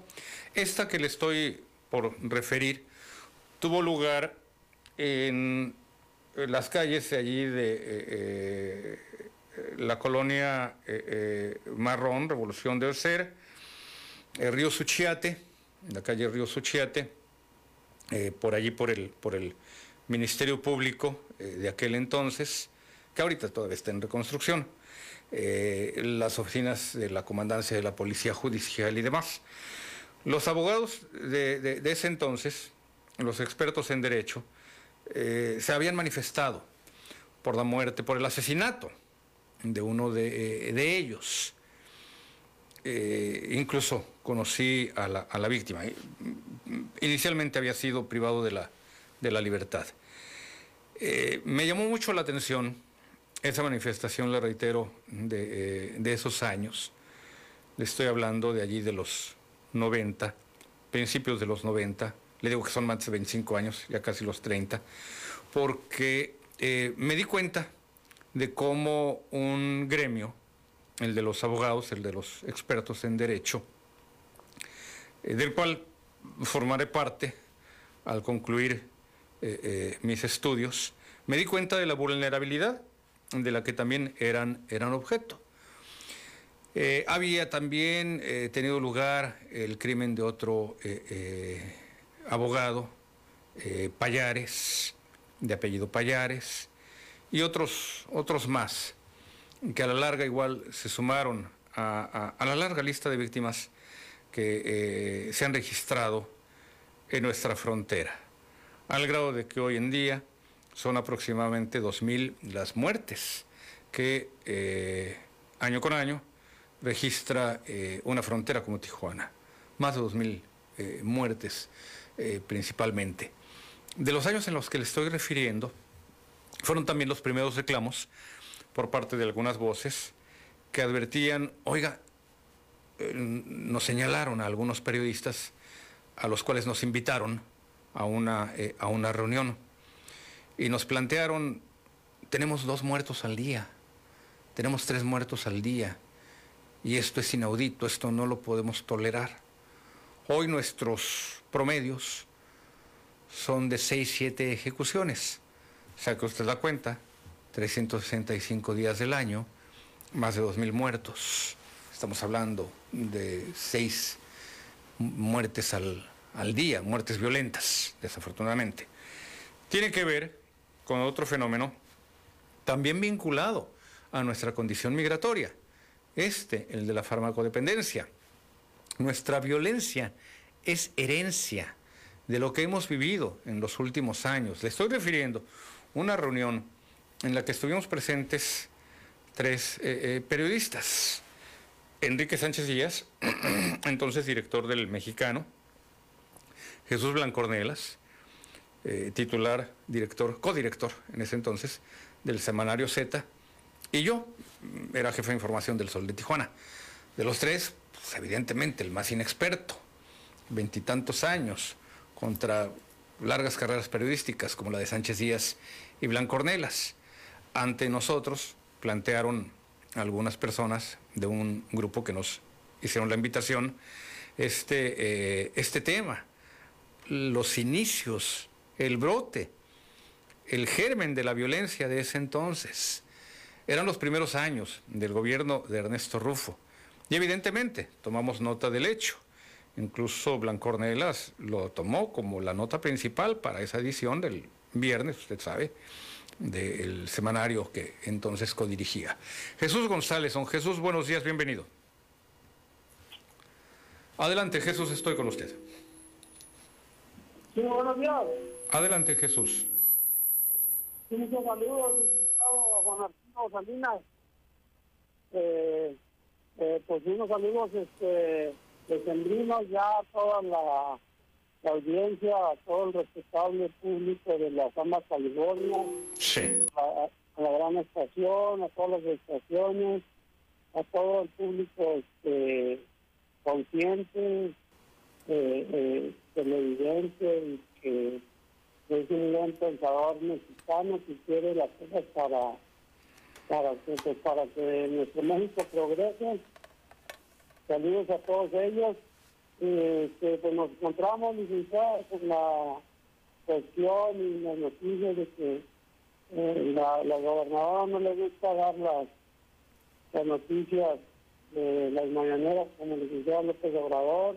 Vamos a pedirle la próxima vez que venga que si es posible que lo haga una ley porque tiene que estarnos dando lo de la pandemia y va agravándose y y este, el estado de, Baja California está progreso, las finanzas ahorita están en quiebra, los municipios son los más endeudados de México, eh, los de Baja California, parece que Tijuana también. Y todo, todo eso lo tenemos que llevar a la mesa, licenciado. Tenemos que hacer una política responsable, pero también hacer responsables a todos los irresponsables que hacen mal de las, de las finanzas públicas, que no son de ellos, que son de los trabajadores, es el licenciado López Obrador, que el del campo, este, con una reforma nacional de alto nivel, para que todos los trabajadores del campo pues ya tengamos un nivel de vida más honesto, más progresivo, si podemos hacerlo 40 horas de trabajo como en Estados Unidos, pues será bienvenido, más los tiempos extras, los trabajos del campo son pesados cuando no se tienen las ingenierías, cuando no se tiene un alto responsabilidad para los trabajadores en protección al trabajo. Y que son bastantes cosas licenciados que nos tenemos que ponernos las, las pilas.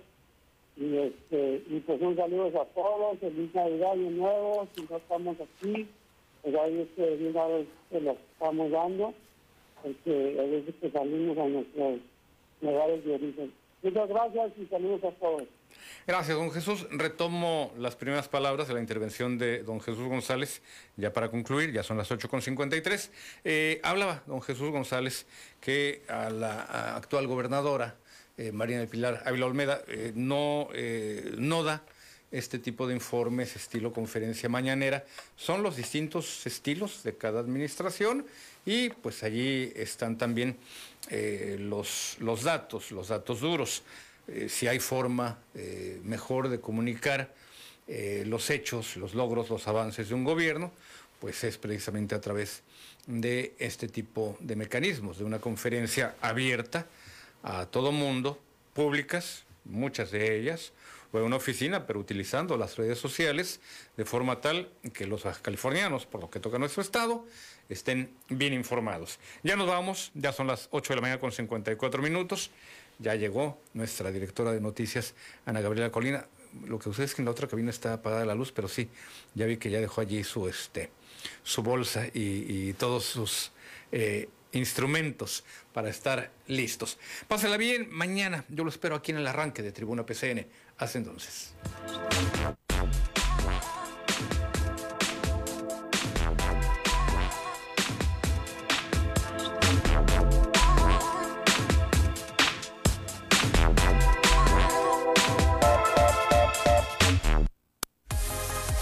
Porque sabemos que la experiencia hace la diferencia y la información es poder.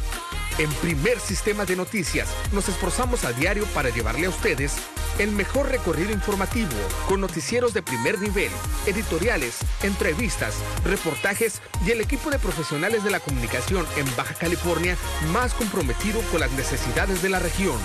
Sintonízanos todos los días en nuestras distintas plataformas. Canal 87 de Easy, la tremenda 1030 AM, 1270 AM, frecuencia 1310 AM y mantente al día con los detalles más relevantes de la noticia. En el Florido, con nuestros precios, todos ganan. Frijoles refritos Isadora de 430 gramos, 11.90. Pierna y